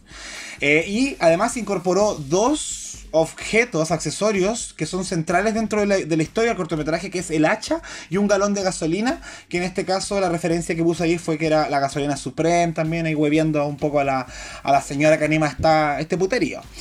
Después tenemos a Onyx, que se fue por uno de los diseños de Jean-Paul Gaultier eh, para uno de los personajes de la película Kika del año 1993, eh, interpretado por Victoria Abril. Este personaje era Andrea Cara Cortada. Y de hecho la vimos no solamente representada por Onyx, sino que por otras chiquillas también. Y acá le puso todo esto como. Es un look súper icónico y que tiene muchas weas tecnológicas, cámaras, eh, que invito a las personas igual que le echen un ojo a Kika porque yo no la vi, pero la propuesta visual es bastante interesante. Entonces yo digo, debe ser una muy buena película, buena. Eh, tenemos a J. Carajota, que también nos dio otro vestido de Jean-Paul Gaultier, porque este caballero a todo esto trabajó mucho codo a codo con Pedro Almodóvar en todo lo que era la realización de los vestuarios. También representando a Andrea Cara Cortada. que es este vestido negro con los pechos afuera, que de hecho es una de las eh, opciones que Choriza May llevaba a Drag Race UK si hubiese llegado al capítulo de Scene Stealers, cuando hacían esta pasarela de Ah. cine. Sí, vi la foto. Sí, ella tenía a la Úrsula o también a la Andrea Cara Cortada. Entonces, eh, una referencia que hubiésemos visto, pero lamentablemente no pudimos ver. Hablando de Kika nuevamente, tenemos otro look de esta película que lo sirvió Estrella Extravaganza, eh, quien interpretó el personaje de Juana. Obviamente personificado por la actriz Rosy de Palma. Eh, y también tenemos este. Hay una foto muy típica, muy icónica de Pedro Almodóvar con esta actriz ensayando la escena del grito frente al espejo, que es esta weá que hace finalmente la estrella cuando se lleva las manos a la cara y uno muestra los dientes. Eso es parte como de esta referencia de Pedro Almodóvar con la actriz. Tenemos a Yurichi Derkli que recreó el look de Pamela Cruz. O sea, perdón. Uh, ¿Pamela Cruz? Pamela Cruz. ¿Quién es Pamela Cruz? Se me cruzó la Pamela. Lago, weón, en la cabeza. No, recreó el look de Penélope Cruz en la Ah. película Ah, en la película Los Abrazos Rotos del año 2009. Este look es un Chanel Primavera del año 1992 Wow. que fue también referenciado por Willow Peel en la temporada 14. Ustedes recordarán este vestido negro, pero que sin duda alguna a la Yurichi se le veía, pero oh, impresionante. Los Abrazos Rotos es una película que yo vi de Almodóvar, así que yo dije, ¡oh, esto está bonito! Eh, Benedita Bondage hizo una reinterpretación de también un vestido de Gautier que usó Gael García Bernal en la película La Mala Educación. Eh, y este también es como un personaje muy llamativo porque es este personaje que es Sahara, que lo interpretó este actor mexicano que muchos de nosotros, sí, como un guachito rico, hemos dicho tantas veces. Eh, es un travesti que interpreta canciones de Sara Montiel durante la época del franquismo en España. Y es muy popular por este es- esta weá roja que tiene encima, como a modo de bufanda muy larga, pero que está sobre este vestido o esta, esta piel falsa que le deja ver como su desnudez. Y también tenemos a Diamante Mary Brown que recreó un traje de la película La piel cabito. Y ahí dije, uy, esta sí, esta sí, la, la vi. Por fin, hay una weá que yo conozco. Me siento tan mal cuando hablamos de, Al- de Almodóvar y yo digo, la mayoría de estas weas no tengo idea qué mierda son. Pero es una película grandiosa, chiquillas. Un thriller, pero oh, espectacular que yo recomiendo a todas las que les gusta esas emociones fuertes a mitad de película, no al final. Vean la piel cabito y van a quedar palollo. ¿Ya? Se los recomendó su amigo Jacob. Eh, y hablando de la piel cabito también tenemos a Marina que interpretó a este personaje llamado Seca, que también en la película se le conoce como El Tigre, que es el hermano de Antonio Banderas. Eh, y también viste este traje de tigre muy similar al que llevó eh, Marina en la película. También un traje de Jean-Paul Gaultier. Y eh, tenemos a Sharon, que interpretó un personaje llevado por Marisa Paredes eh, para la película Tacones Lejanos. Este personaje era Becky del Páramo y su vestido era de Sibila. Tenemos a Samantha Valentines que homenajeó a la película Mujeres al borde de un ataque de nervios. Primero tenemos a Julieta Serrano como Lucía. Y después es un reveal para llegar a Pepa, un personaje interpretado por Carmen Maura. Y la gracia es que estos dos personajes son rivales dentro de la película y se llevan bastante mal. Y, eso básicamente fueron los 10 looks que tenemos de eh, Almodóvar. Quiero saber ahora, chiquillas, sus opiniones y también qué opinamos de la personificación. Cómo actuaron este personaje en la pasarela. Y obviamente quiero partir con Carlos Yahir. Que nos cuente qué le pareció este homenaje. O sea, yo, yo lo que me parece entretenido del capítulo, en verdad, es que todo el capítulo como que mezcla esencias de, de la cultura pop, que es lo que... cultura pop española que se reactivó como después del franquismo, pues, cuando se acaba el franquismo como... o sea, muere Franco, en, en verdad. eh, eh, se empieza a tomar la escena todos los movimientos como disruptivos, pues, entonces... Ahí aparecen los personajes como la Lasca, como Pedro Almodóvar, como que empiezan a aparecer de a poco desde la escena underground. Es como que aquí partieran, no sé, eh, no sé, así como en el del GAM para arriba, así como que empezaran como a apoderarse de todo, toda la escena. Y, creo que fue bacán como que el capítulo fuera como un homenaje al Almodóvar en sí mismo, por lo irreverente de, del Maxi Challenge y pasar a esto. Creo que la construcción de esos personajes como de, de Almodóvar dentro de la pasarela estuvieron bien, tal vez como que en cuanto a la categoría, yo creo que la que menos cumplió fue la Marina, en el sentido de que el personaje es masculino en la película.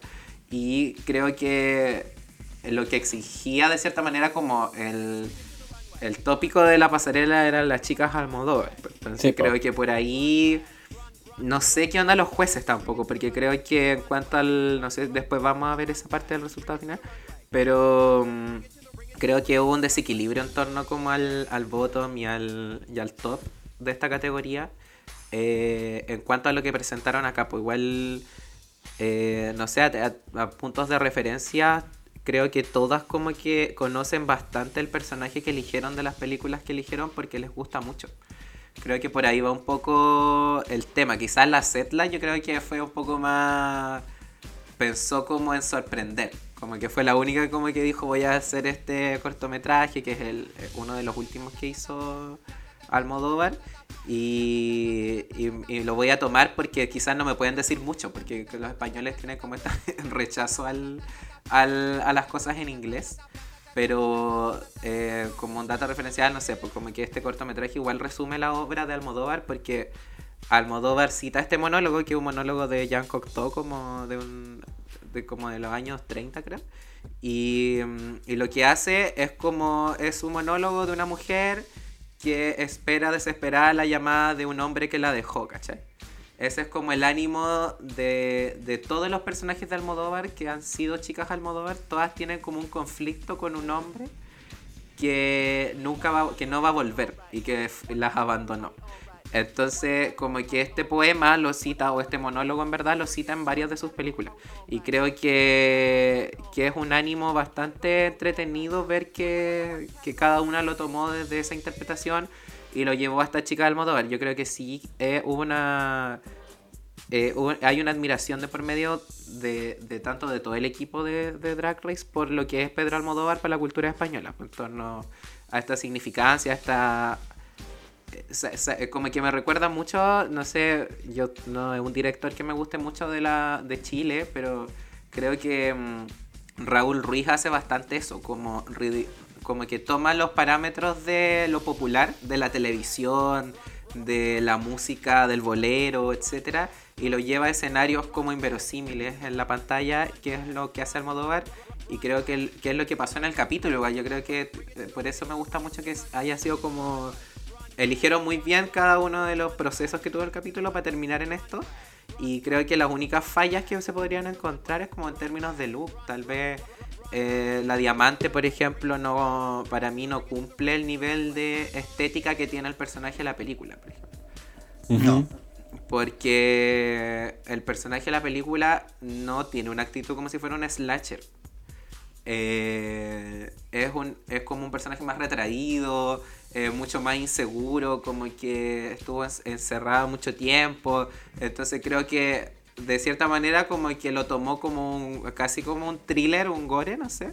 Y lo personificó así porque pensó que se iba a entender, ¿cachai? Pero creo que no sé, como que ella me deja bastantes dudas de, de la elección de más estética de su de su personaje. Tal vez tal vez la única película que ha visto. Puede ser, po. No sé, como que ahí puede ser como el tema, pero las demás, en cuanto a las películas, yo creo que mm, Kika es muy icónica, pero es una película bastante como criticada también. Como el, ahí se ve como una violación que sufre la- el personaje principal que lo interpreta la Verónica Forqué.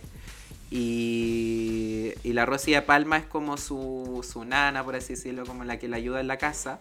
Y es una lesbiana que está enamorada de ella. Entonces ella tiene un hermano que está en la cárcel. Y ese hermano, como que en el pueblo donde ellas vivían, eh, se violaba cualquier cosa que veía. Esos son los diálogos que tienen como entre ellas dos, pues, que son diálogos improvisados pero bastante cómicos, que es un poco lo que vimos en el acting. Como en el... Ya. ¿Cachai? Como estos diálogos que no van a ningún lado, pero cargan con una, como un humor muy seco y como bastante interesante, como mucho más artístico. Y eso lo hace la Rosy de Palma con la Verónica. Y como que en algún momento ese hermano llega a buscarla a ese lugar y se viola a la protagonista, que es la, la Verónica Forqué. De hecho, como que es la película, como que con el tiempo ha evolucionado muy mal en ese sentido, como que ha sido bastante criticada en torno a lo que expone la película y otras películas de Almodóvar que también tienen violaciones como en vivo, pero Almodóvar siempre como que es su recurso también, como esa tragedia extrema, esos lugares de los suburbios, esas como problemáticas que cruzan el mundo de los travestis, la noche, la negligencia, ¿cachai? Como que Eh, creo que es como más una estética que un lo que cae en las mujeres, ¿cachai? Como que eso, como que tiene que ver con una estética propia del director y creo que todas lo lograron súper bien y creo que mi favorita en cuanto a lo que el desafío complementaba y, y su propuesta, creo que la Benedita es la que mejor cumple en ese sentido, porque le agrega una cuota Almodóvar, pero de su personaje. Como que se siente una chica Almodóvar en, en, en, en pos de, de, esta propuesta que está haciendo. Como que mezcla dos cosas, que es el tema de, de la pintura en spray, que, que, es bastante interesante, encuentro yo. Como que, bueno, y la, la Yurigi, que se ve hermosa y que es que es como, inter, como que representa esa prostituta de lujo que era la Lena, creo que se llamaba el personaje de la Penélope Cruz en esa película. Que, que, era como la enamorada de este escritor que se vuelve loco, eh, que tiene dos personalidades, ¿cachai? Creo que ella como que representa esa, esa sexualidad, como ese erotismo, de muy buena manera y creo que ellas dos son las que llevan de mejor manera eh, el símbolo de, que, de lo que es ser una chica Almodóvar, como en esa energía cuando entran a escena que es como mm, un espacio súper místico de la pasarela. Que, que, se pierde uno en su belleza, en su propuesta, en su puesta en escena, como que te dejáis llevar. Creo que eso fue muy importante en, este, en esta pasarela. ¡Wow! ¡Qué paloyo! No, y con significado y todo, weón. No, pero muchas gracias. Muchas gracias también por darnos todas esas referencias y todas esas interpretaciones respecto al cine de Almodóvar, que muchas veces nos podemos quedar cortos con las palabras para entender lo que es la grandeza igual de Pedro. Eh, así que junto con esto aprovecho de preguntarle al amigo Caco. ¿Qué podrías decirnos respecto a alguien que no ha visto películas de Almodóvar, pero así como a primera vista, cuál fue la que más te llamó la atención? ¿Un traje que encontraste interesante? No sé. Vamos, dale. ¿Qué voy a decir después de todo lo que dijo Carlos? Yo vengo aquí, soy el representante de la pública que no ha visto ninguna película de Almodóvar, un total ignorante. De hecho, yo empecé, intenté empezar a ver La piel cabito, pero yo estaba con un chiquillo al lado y terminamos viéndonos las pieles, no terminando de ver la película. Terminé habitando su piel. Muy Almodóvar. Muy Almodóvar. Todo el rato. De hecho, él me dijo así como, veámosla, súper buena. Y yo dije, ay, me tinca ya, démosle. No vimos la película, pero le dimos. no, ya, pero ya. Volviendo a la categoría, yo voy a decir así como, ¡ay, qué lindo se ve la weá! Pero bueno, eh, a mí me gusta, me gustó mucho las dos referencias como que más le gustaron a Carlos, que fue la Benedita y la Yurigi. Eh, creo de que eh, elevan al nivel de drag un poco lo que exigía la categoría, que es la mezcla, ¿cierto?, entre el look, que agradezco al Jico que dio la explicación y también al capítulo que nos, nos dio el comparativo también de la imagen. Eh, de cómo era el estilo del personaje. Eh, entonces creo que ellas dos funcionaron muy bacán. Creo que lo mismo ocurre como con la con las Setlas. Creo que está su, su, nivel de drag creo que siempre es muy pulido y muy elevado y creo que es súper limpio, como súper como de repente como entre comillas sencillo, pero súper efectivo. Eh, me gustó también la Onyx, que la Onyx creo que eh, eh, eligió finalmente el personaje perfecto porque creo que representa su drag también a través de, del estilo del, look, ¿cachai? Eh, y por el otro lado, eh, creo que a mi parecer lo mismo creo que la diamante se queda corta, eh, como que no, no, no, se ve al nivel de drag que necesitábamos, como que el, el jurado quedó paloyo con ese reveal como de la sangre, pero creo que no se vio muy natural, se ve bien forzado. Eh, y creo que la, eh, la Charón igual me dejó un poco al debe, ¿cachai? Porque a pesar de que comentaron ustedes que igual eh, se asimilaba mucho a lo que era el personaje, creo que igual nos faltó como esa elevación drag.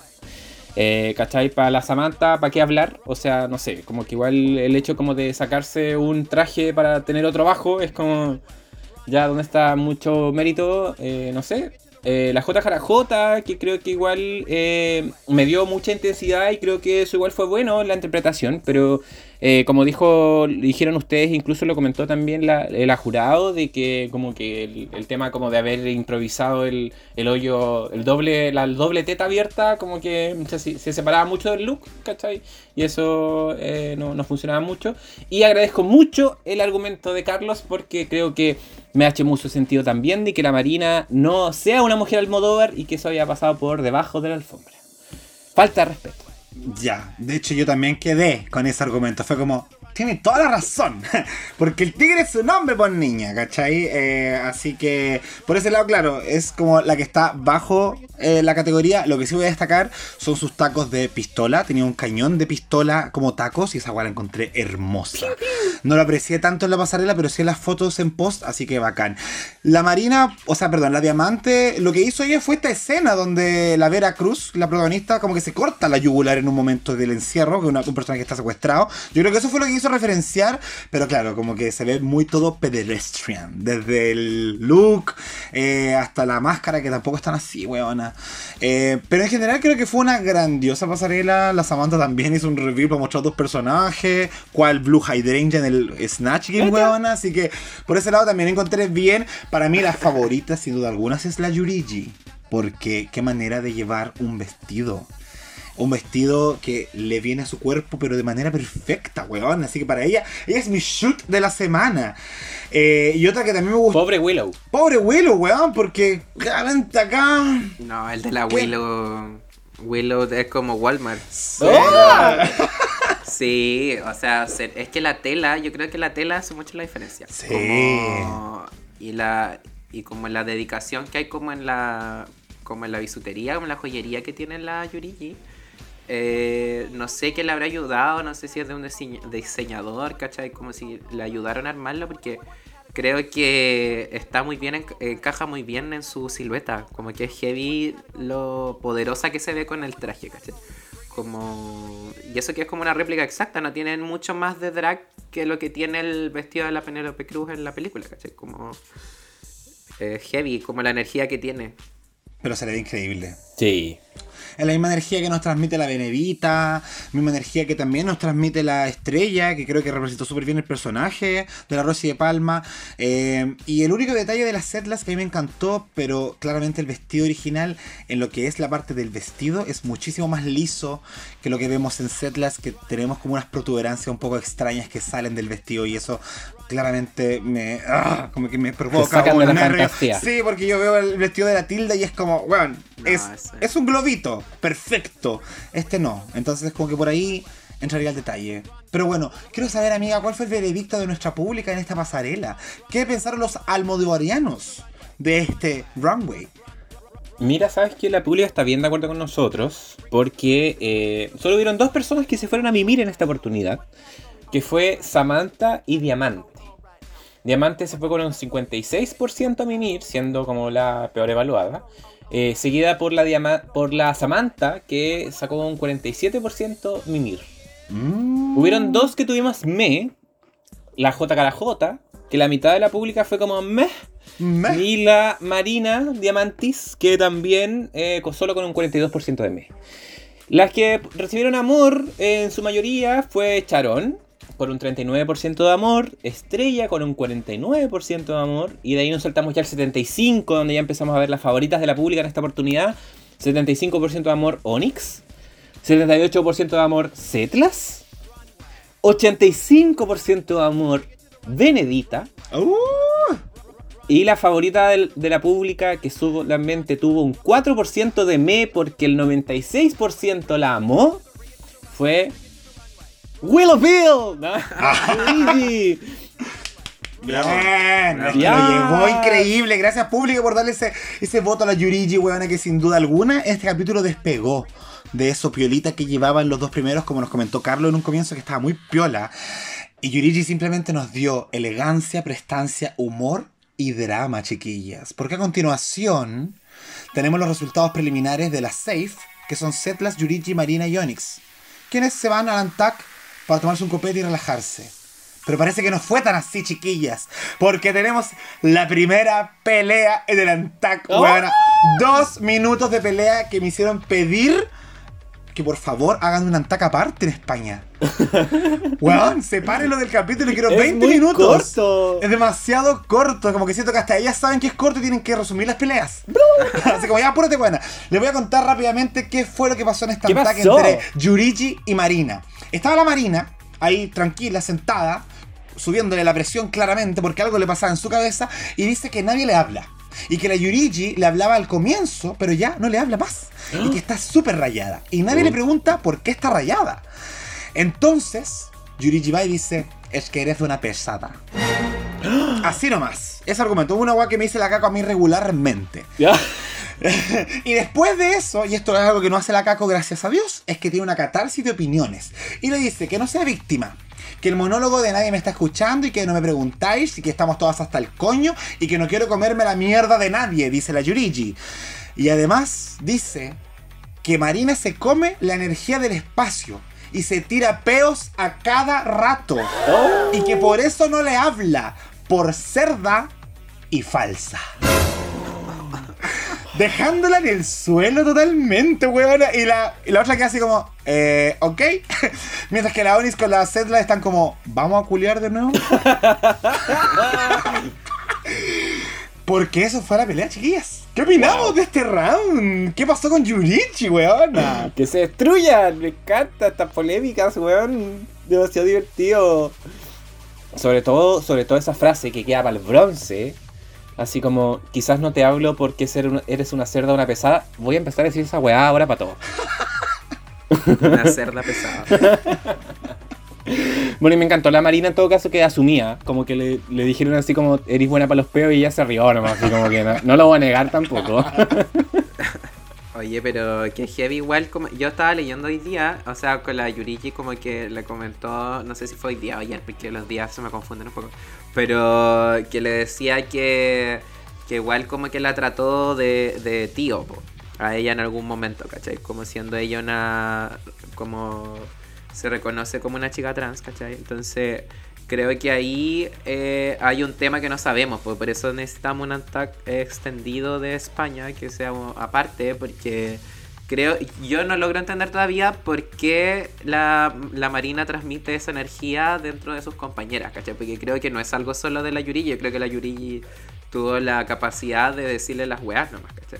Pero mm, creo que todas piensan lo mismo y que por lo mismo la dejan de lado porque igual tiene una energía como media parte del resto de, de la competencia y yo creo que se notó desde el primer minuto como en su propuesta eh, en su ta- en su eh, talent show ¿cachai? como que se notaba como que siempre estaba aparte y como que no la pescaban mucho y creo que le va a costar como poder armar grupos porque siempre va a ser la diferente porque creo que ahí no sé cuáles serán los mayores conflictos al respecto pero el palabreo estuvo bueno igual o sea yo creo que de lo piolita que era la Yurigi a pasar a, a decirle que era una cerda que era pesada.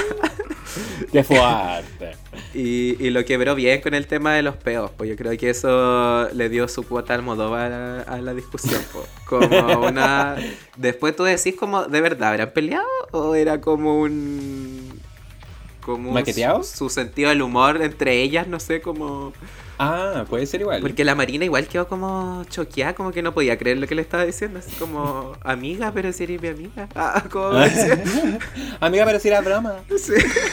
Sí, po. pero es verdad eso de la cuota Almodóvar, porque me pasó exactamente eso, como que llegó el momento del peo y fue como una risa entre las cuatro y era como, ¿están peleando? ¿Qué weá? Porque, o quizás el comentario era inevitablemente gracioso, como dentro de todo lo malo que estoy diciendo, el que te caguís también me carga. Y esa es como, oh, ¿qué te queda por hacer? Reconocerlo, riéndote nomás, pues weón, así cagáis hediondo. Bueno, pero esperemos que eh, esta dinámica, esta pelea, haya abierto las puertas a entender de dónde viene lo que dice el Carlos de, de por qué la Marina tiene esta energía culiada tan rara. Exactamente. Sí, porque si no se va a ir rapidito, ¿cachai? Si eso va a pasar como... Creo que la que no se integra a la dinámica de grupo en algún momento, que era lo que pasaba a la Dovima, por ejemplo, en la temporada 1, y que hasta que no se como acopló a la Carmen Farala, eh, se- es como que pudimos entender más su sentido del humor, ¿cachai? Como, no sé, por su propuesta. Pero creo que le podría pasar lo mismo a la Marina, porque tiene esta energía como soy muy, soy como más artística, alternativa, ¿cachai? Pero es como que ese compañero siempre te cae mal un poco igual, ¿cachai? Como en un, en un grupo que te decís, puta, este weón no, no sé, no se toma un copete, no fuma, no hace nada, ¿cachai? Como, eh, no sé, como que creo que a ella le pasa eso, como que es la que no tiene nada en común con ninguna. Entonces, si no se acopla alguna, va a quedar sola y cuando vengan los desafíos grupales se va a ir sí o sí, porque hay que armar bandos en algún momento de la competencia, pues y ahí esa se salva. Claro. Aparte que hay un dejo de pretenciosidad de parte de la Marina y que igual se siente Sí. del ambiente, ¿cachai? Entonces, de haber por ahí hay gente que dijo, esta guana me tinca que es la que pelea hasta con ella misma todos los días y puede que sea así el caso de la Marina. Pero vamos a ver cómo se desarrolla esto. Eh, obviamente que queremos ver cómo sigue cuando ya se reúnan en el salón todas las chiquillas del próximo capítulo. Pero vamos entonces con los resultados finales de este episodio. Y tenemos entonces que tras todo este, este gran revoloteo del ANTAC, la ganadora del episodio por su desempeño en la impro y en la pasarela es Benedita Bondage. Chiquillas. Un aplauso Bravo. para Benedita, el culo de España, que se lleva el primer lugar en este capítulo, merecidísimo, y que me alegro que la Benedita esté creciendo, porque al principio estaba como un poquito piola para nosotros, pero ahora como que agarró vuelo junto con la Yurichi. Y en el top, obviamente, tenemos a Sharon y Estrella, que, bueno, Sharon sigue destacando y Estrella sube, ¿cierto? En comparación a la semana pasada. Mientras que en el low tenemos a Diamante, que baja en relación a su último episodio, y el bottom es entre Samantha, como diría la Miranda Presley, groundbreaking, weona, versus J. Cara J. Las dos que fallaron, tanto en la pasarela como en el desafío. Y nos vamos con esta canción que es Un año de amor, de la grandiosa Luz Casal del año 1991, un cover de una canción de 1965 interpretado por Mina en italiano. Preciosa las dos versiones, particularmente la italiana es la que más me gusta. Y tenemos este lip sync que es muy emocional, pero que tiene esta dosis de ¿qué está pasando? Por parte de Samantha Valentines, porque no puede pasar una semana sin que Samantha Valentines nos dé que hablar, ¿cierto, chiquilla? Entonces, quiero saber qué opinamos respecto a este último lip sync de Samantha en la competencia. Spoiler. eh. es que esta es como la. Esta es la trilogía de, la- de Samantha Valentine. Entonces, como, ya, vamos con eh, la última parte, weona. Sí, la trilogía siempre es la última, pues, menos mal, porque yo creo que. No sé, como que siento que la Samantha cree que tiene un permiso a hacer cosas que nadie hace, ¿cachai? Que creo que igual está mal, porque yo entiendo que ella tenga una propuesta como artística muy diferente a la de sus compañeras, porque quizás la escuela drag que tiene es mucho más irreverente.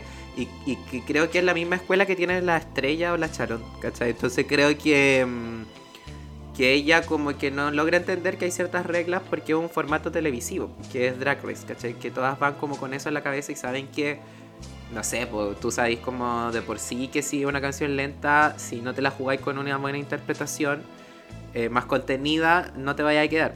Entonces como que se contradecía mucho con, con lo que ella decía como en el backstage, así como que quería quedarse, que se le iba a jugar.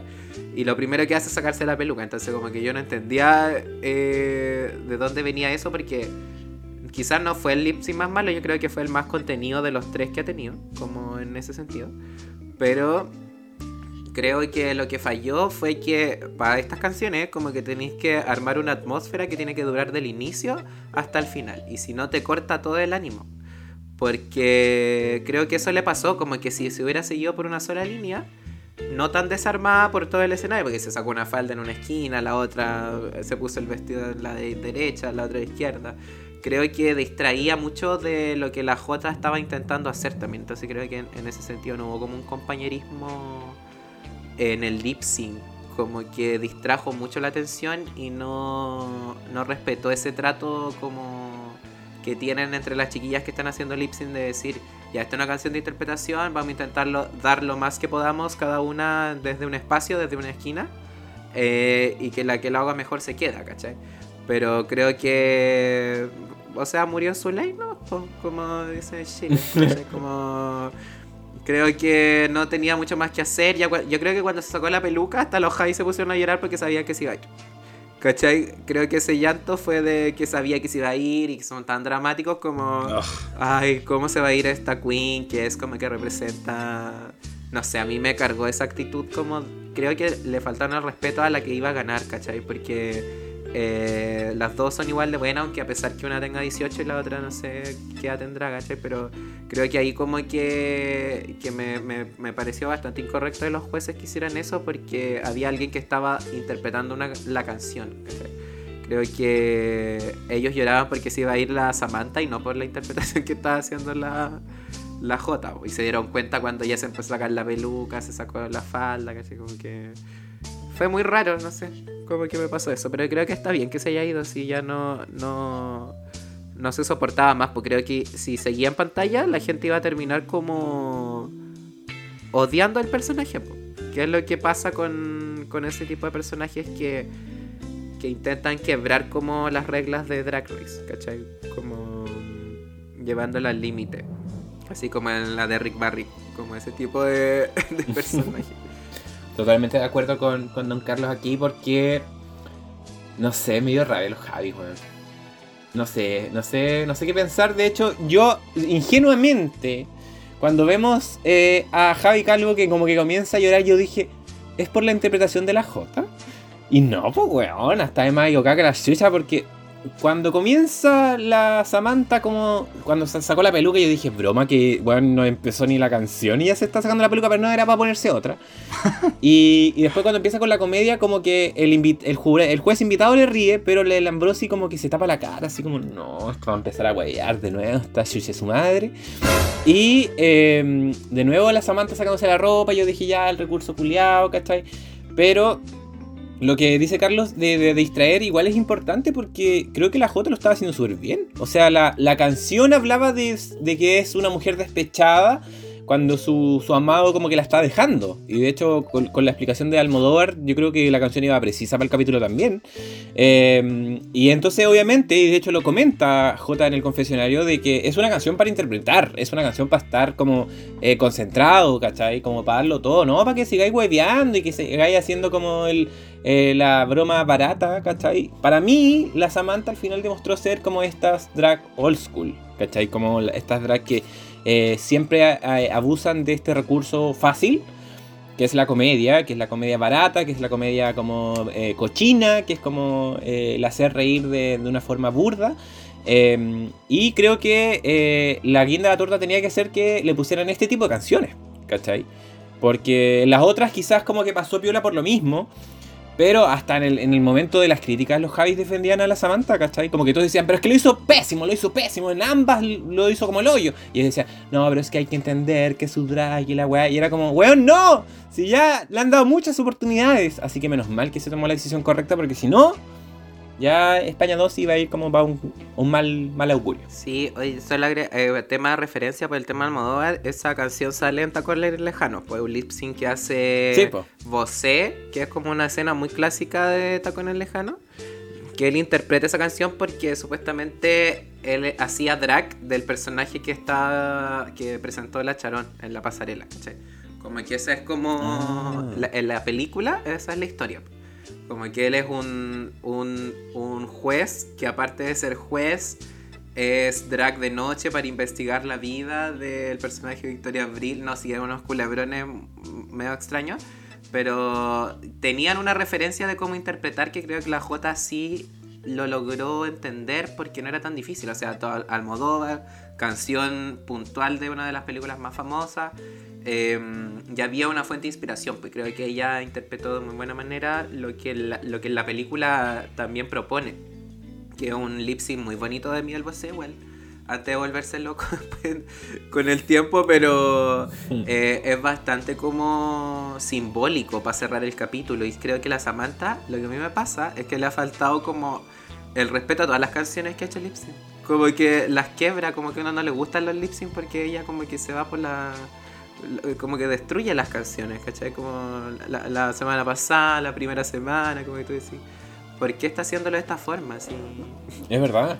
Sí. Oye, Jacob, ¿y a ti qué te, te gustó el lip sync? ¿Lo pasaste bien? Eh, lo estaba pasando mal, la verdad, en un momento, ¿cachai? Eh, mira, a que le falte el respeto, yo quiero bailar, me da la misma weá. Pero que le falte el respeto a esta canción de Luz Casal es un tema personal. no, o sea, mira, por lo menos cuando se sacó la peluca y se sacó la ropa y tú veías que estaba haciendo, ya, no era solamente sacárselo, sino que se estaba cambiando de ropa, era como, ya, era como ese meme de la buena que tiene como cara de, "Ugh", y después como, "Mm, sí, ya, algo así fue. Pero aún así, weón, ¿qué es eso de y de noche y haces una paja? ¿Qué es eso de el sabor de tus besos y hacer como un beso negro? O un- una chupada de zorra, perdón mi francés, huevona. Eh, ¿qué, es ese- qué- qué- qué es esa lectura de una canción que, como dice Carlos, tiene interpretaciones conocidas que son muy hermosas por lo emotivas que son, por la historia que te cuenta la canción? Simplemente no daba para esto, no daba la comedia, ¿cachai? Ni la interpretación libre, ni esa manta. Weón, sí, tú puedes ser lo que tú seas, pero también las canciones son lo que son. ¿Y qué pesa más en este caso? Para mí la canción, más que la drag. ¿Y qué puede hacer la, drag con esa canción? Siempre y cuando vaya en concordancia con la letra, con, la, con el ritmo, con todo. Entonces yo creo que acá la buena estaba perdidísima. Y yo lo que me doy cuenta es que, claro, es una estrategia muchas veces. Y me da lata porque siento que la Samantha lo que hace es desconcentrar a las compañeras. Todo el rato. Estoy súper de acuerdo con lo que dijeron delante. Como que eso es ella. Es como una weá que está moviéndose para ver si la otra cae en el mismo juego y termina pasando ahí el rec. O la Marisa Prisa. En este caso, la J se defendió de principio a fin y nunca salió de- como de la fantasía, de la emotividad de la canción. Y eso fue lo que terminó por destruir a la Samantha, ¿cachai? Ya otro caso son los Javis, que yo no estoy soportando a Javier Calvo, weón. Oh, no, pero para nada, para nada. Y me molesta que lloren de esa manera, me molesta que la Supreme también esté como muy emocionada llorando porque siento que el que el jurado tenga amiguismos con ciertos participantes es hasta antiético en una competencia.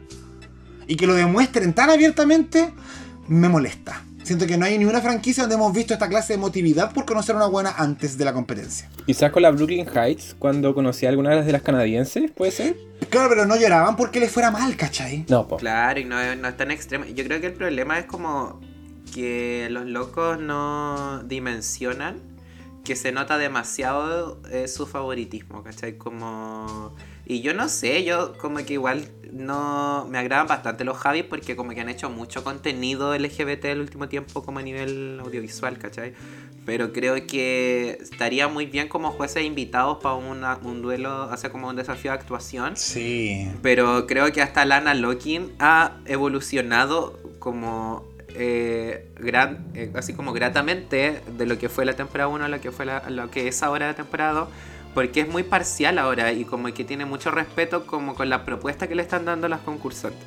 Y creo que se ha ganado como ese espacio de buena manera. Y la Supreme llora por todo. Entonces como que tampoco es como un punto de referencia. O sea, como que ella es muy emotiva de por sí. ¿cachai? Como que todo le da pena, todo lo que le cuentan como que le emociona. Y, y no sé, creo que los Javis como que en ese sentido tal vez son tan conocidos que tienen esta, estos amiguismos que les pasan la cuenta porque yo no puedo creer que la J solo se haya salvado porque era evidente que la otra iba a perder, ¿cachai? Como era evidente ya en el montaje, no podíais salvar a la Samantha, ¿cachai? Como Sí. si hacíais eso, eh, te echabais a la gente encima. Y solo lo hicieron eh, porque fueron como descubiertos en el escenario, porque si no... eh, y tuvieron que despedirse de esa forma, que yo la encontré así como eh, cringe, como dicen la- la- los jóvenes. eh. Como demasiado cringe como eso de, de que estáis llorando, como ¿por qué está llorando? Si la buena no se va a ir, que como que nadie la va a vetar de un trabajo, ¿cachai? Como que solo se fue de, de Drag Race, que uno, yo que me imagino que salen de Drag Race igual crece bastante su popularidad después de nuevo, como que hay una reactivación del personaje también como en los pubs, en, en- en la movida nocturna, ¿cachai? Como que creo que fue innecesario y como un poco incómodo de ver para su rol de jueces. Sí. Así que hashtag renuncia a Javier Calvo. Porque no pudiste. ¿Cómo que ya? No lo defiendas. Quinto retiro. Porque claramente no hubo llanto que pudiese defender el atroz lip sync de Samantha Valentines, que a pesar de que se dio cuenta desde la mitad en adelante que la estaba cagando y empezó así como, oh, ya voy a ser más emotiva entonces, aún así, la eliminada de este tercer episodio termina siendo ella, Samantha. Y con esto se cierra una parte de Drag Race España, llamémoslo la era Samantha Valentines, que en algún momento nos vamos a acordar. Y vamos a decir, ¿te acuerdas de esos tres primeros capítulos con la Samantha? Que igual fueron algo, pero ahora va a empezar una parte nueva. Siento que se va a revitalizar la temporada porque ya tres lip sync de la misma weona, como que a esta altura la temporada 1 habíamos visto a la Dovima, a la Inti, ah no, a la Inti no, no la habíamos visto haciendo lip sync. Pero... Uy, ese show, ese show. Pero igual queda como para la historia por ser la primera, única queen que ha hecho tres lip sync en la primera parte de la temporada. Exacto, y yo diría que a nivel franquicia también, no sé si hay alguna tan dura para estar tres veces consecutivas en los tres primeros capítulos. Pero bueno, Yo quiero saber qué opina nuestra pública de Samantha Valentines, porque eso obviamente que es una cosa, una duda que tengo desde el comienzo de esta temporada. ¿Habrán estado de acuerdo con nosotros? ¿Somos nosotros los duros con ella? No lo sé. ¿Qué habrá dicho nuestra pública? Y quiero que parta leyéndome estos comentarios. Nuestra Camon Salva, por favor, cuéntame que llegó por tu lado. A ver, te cuento qué dicen estos obituarios. Dice, fuck that foto. Uy, esto no lo habíamos leído, pero dice, fuck that foto. No, es nuevo.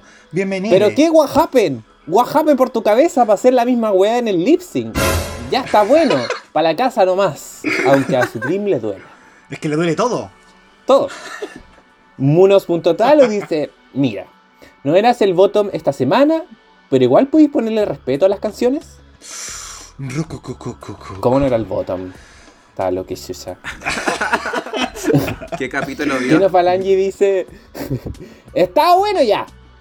Le hace como la Seba Quiroz. Espero que lo haya hecho acorde. Te faltó, Está bueno ya. Te faltó más agudo.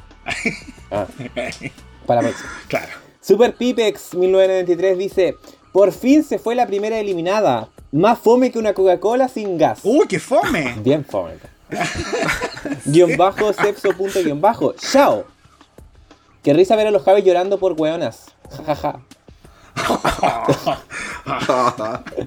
Pulgares arribando. Oye, la gente. Harto sin respeto con la canción, pero igual que te vaya bien con tu humor noventero. Mua, mua, mua. Es verdad, weona. Digno de Sí. Chichi, de, de, de Alvarito Sala. Chilianos. Sorry, pero basta de vulgaridad y chamanaquería en el escenario. Chao. Arruinó la excelencia que nos ha entregado Drag Drag Race España. Y los Javis, niña por Dios, como si hubieran hecho Shashei Huawei a la Jimbo o la Panjaina. Hashtag ridículas. Jacob, no te enojís, po, pero a veces necesitamos explayarnos en los obituarios. Los amo. Tú que tratas a la no gente enojé por porque se eso. expende. Yo no me enojé por eso, me enojé porque lo mandaban en casillas separadas, weón. Ah, verdad. Arroba retón topao. Bien fome la Voldemort. Cuando no resulta el show se tiran a cómicas. Chaito que le vaya bien. Eso, es verdad, weona. Crisis existencial. Ojalá algún día descubras el pegamento para pelucas. Aprieta F5 a tu humor y actualízate. ¡Oh! Me parece, estoy de acuerdo. También. Beba Saez. Muchas hacen el ridículo curadas en la disco. Tú lo haces en la tele, te pagaron y te hiciste aún más famosa. Quien no haya mostrado los calzones en la disco, que tire la primera piedra. Ja, ja, ja, ja, ja. ¿Quién ha mostrado los calzones en la disco, disco. Yo. Ah, weona, yo solamente he mostrado mi talento. Muchas gracias, muchas gracias, querido eh, Caquito, por tus obituarios. De Tara. Adivina quién le va a pedir que nos lea el obituario ahora. Oye, Ah, ¿Y es ir? A Carlos Yahir. oye Por pero favor. háganme un mini zoom porque la. Háganme un close-up. Claro. Si es que la Jaco no tiene respeto por la media ciega. ¿Cómo se leerá esto? M MX A B N. Ese es el Manu. Ah, mano. Pero léelo así. Sí, Ya, léelo como. eh, Manu, cada eh, dividido con esta eliminación. Me gusta la Samantha porque entretenía a la audiencia, cosa que ninguna otra reina hace, excepto Estrella. Y Oh. otras que sus look y sus lipsy dejaban ba- eh, me dejaban como ella, pelá, por los pésimos que eran. Espero verla en un Drag Race versus The World. Ella. Ay, que la mano, weona. ¿De a dónde? De allá nomás. Sí, niña. Eh, arroba Bruma Polaris dice, creo que los tres lip sync que te tocó hacer, este lo hiciste medianamente correcto, pero ya la fórmula añeja de hacerse la graciosa estaba muy gastada. Así que nada que hacer, po, para la casa mi cielo. Eso, Bruma. Eh, Seba Pozo dice, ya era hora, como siempre pelá niña, un poco de respeto. Mira, mandando obituarios a otra weona porque sabe que queda sin pega pronto. Está bien, pues, si participa. Arroba Enzo Menso Intenso. Valentine's, Ron Dorado. Y ¿Eh? siete. por fin te fuiste y por lo oscuro. Que shady, mi amiga. La potencia. Sí, eh, ya, arroba Eribenja dice, al fin, conchetumare, gracias a Dios, gracias Dios mío. Eh, y para esta weá eliminaron a la Ariel, por Dios, qué terrible los Javi llorando por esta tipa. Menos mal que recapacitaron y la eliminaron antes de que fuera demasiado tarde. Eso, eso, Eri. Uh, la Eri, tan contenta, la niña de Fortnite. Arroba el Gonferrada dice, estaba bueno ya, Ah, indignado. siempre. Arroba Aníbal Stanley, ordinaria. Eso no es habitual. con, un punto. Arroba Magis, Magis MC. Eh, la tercera es la vencida. Moraleja, no siempre se puede hacer comedia para ganar. That's right. That's right.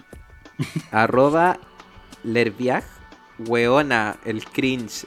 Me pegué con Chetumare. La otra llorando, la otra diciendo que ha sido muy bonito. Ah, ridícula, weón, estoy ciega. No sé qué estoy viendo. No sé que no estoy, no sé que no estoy viendo. Eh, chao Sammy, este no es tu formato, mi niña. Es como si la Catalinda estuviera en Chile's Drag Race. Eh, sin ofender a la Catalinda, en todo caso. Oh. Una cantidad de cosas, huevona, pero muy bien. Muchas gracias, Carlos Yajir, por tus obituarios. Y ahora yo voy a terminar, chiquillos, con el derroche de talento de Barbie Espinosa B, que nos mandó nada más que un poema, weona. Amo. Y dice, gracias por tanto, J. Carajota, que eliminaste a la chistosa que no mueve ni la boca. Aunque de chistosa no teníais nada, no sabíais ni leer ni actuar. Tu único talento era tener la Yara en la cara pegada. Y con esto me despido, Samantha Valentines. Espero en la vida no verte nunca más. ¡Olé! Mi dirigida la, la Sí, claro. siempre con su talento. Me Oye. Me pero- un par de Flores. Derrochando talento siempre la Barbie. Besitos. Muchas gracias, Barbie. Esperamos verte en el evento de Nali. Obviamente. Sandy Nahuel, que tenía harta fe, pero se quedó en eso. Un consejito, ser un mamarracho no te va a salvar siempre. A veces hay que saber interpretar. Chauchera nomás. Chef La voz de la Sandy, weona. Aldo Vincent, a tu castillo, Nosferatu. Estaba bueno de tanto payaseo. Tenías comprado a los Javis, parece. No, esas buenas no, no hay que comprarlas. Esas buenas son hueonas de naturaleza. Eh, arroba Molina Malcolm. Dice, la despedimos en la semana 3, pero estaba muerta desde la primera pasarela.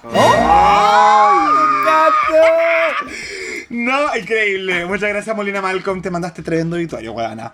Cristiano Caquiño dice: Al fin, conche tu madre, qué bueno, qué bueno, qué bueno que te fuiste, viejo degenerado. no puede ser. La plena 05. Debería darte vergüenza, vieja pelona. Luz Casal sufrió un ataque de córnea al ver eso. Yo creo lo mismo. Lo mismo, amiga. Eduardo fucking Rockwell, hagas lo que hagas, digas lo que digas, jamás, jamás serás Puppy Poison. Eso, igual. repite con la Poison. Y por último cierro con Catalar con R que dice, por fin, nunca entendí la idolatría hacia tu persona. Entiendo el respeto por tu carrera, pero nunca voy a entender que te perdonaran la burla básica y sin sentido en los lip sync que hiciste. Igual te presto ropa, esto es más culpa de los Javis que tuya. Vuela alto Samantha, ojalá la distancia te permita ver tu error y vuelvas con más fuerza. No a RuPaul, pero sí al mundo drag español donde todas te aman. Ah, Oh.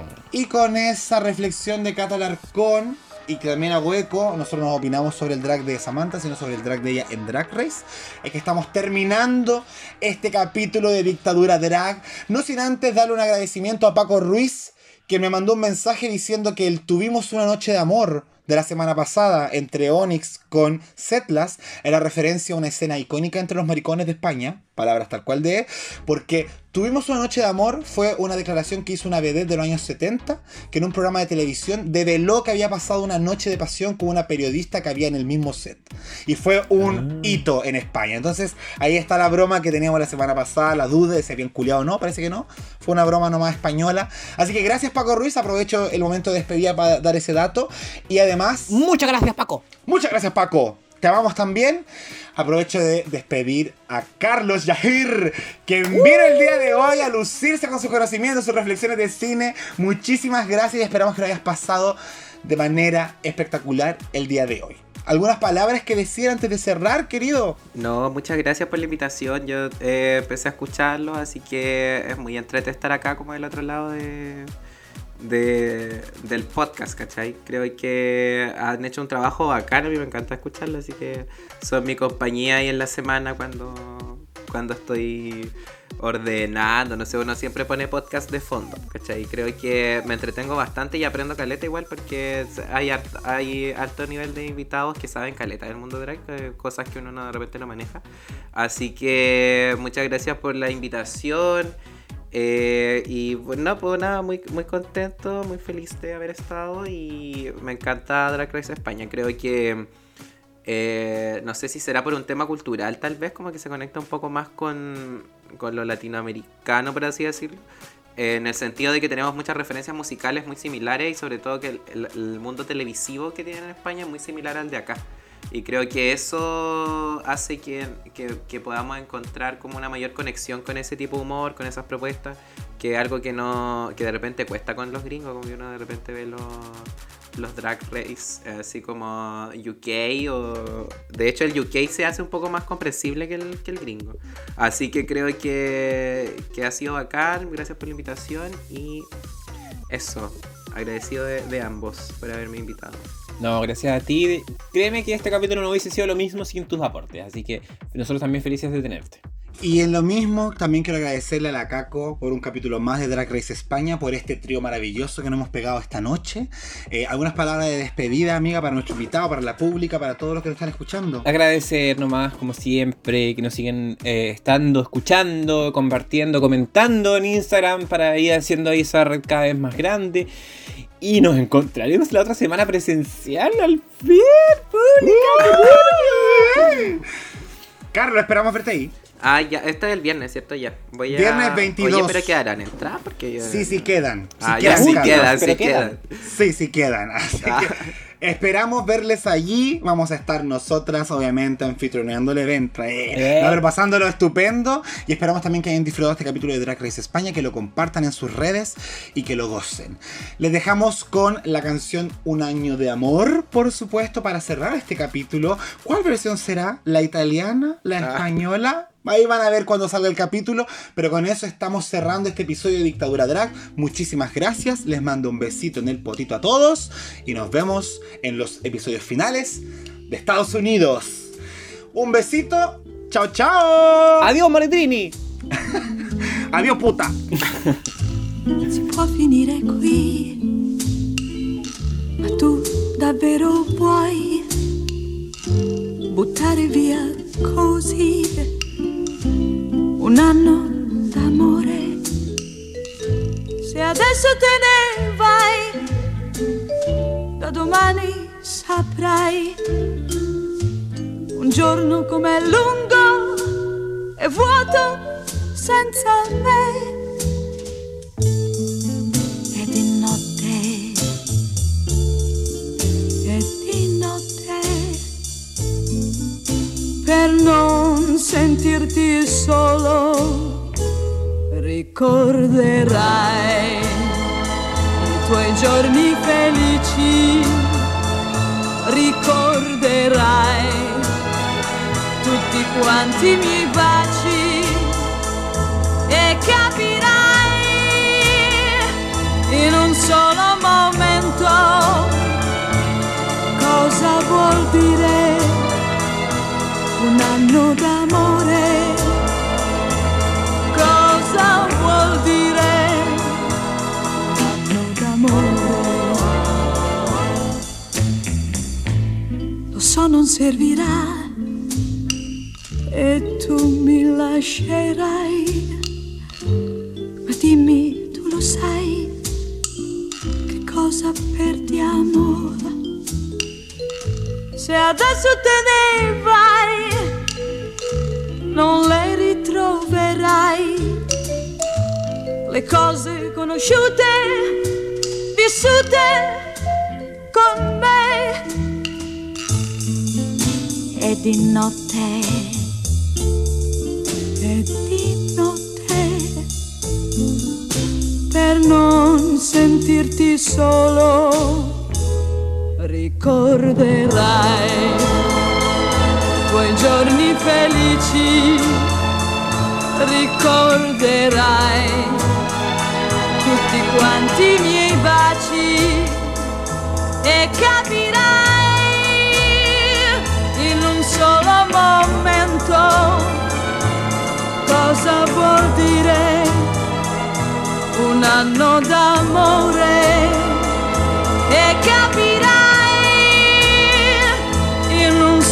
momento. Cosa vuol dire un anno d'amore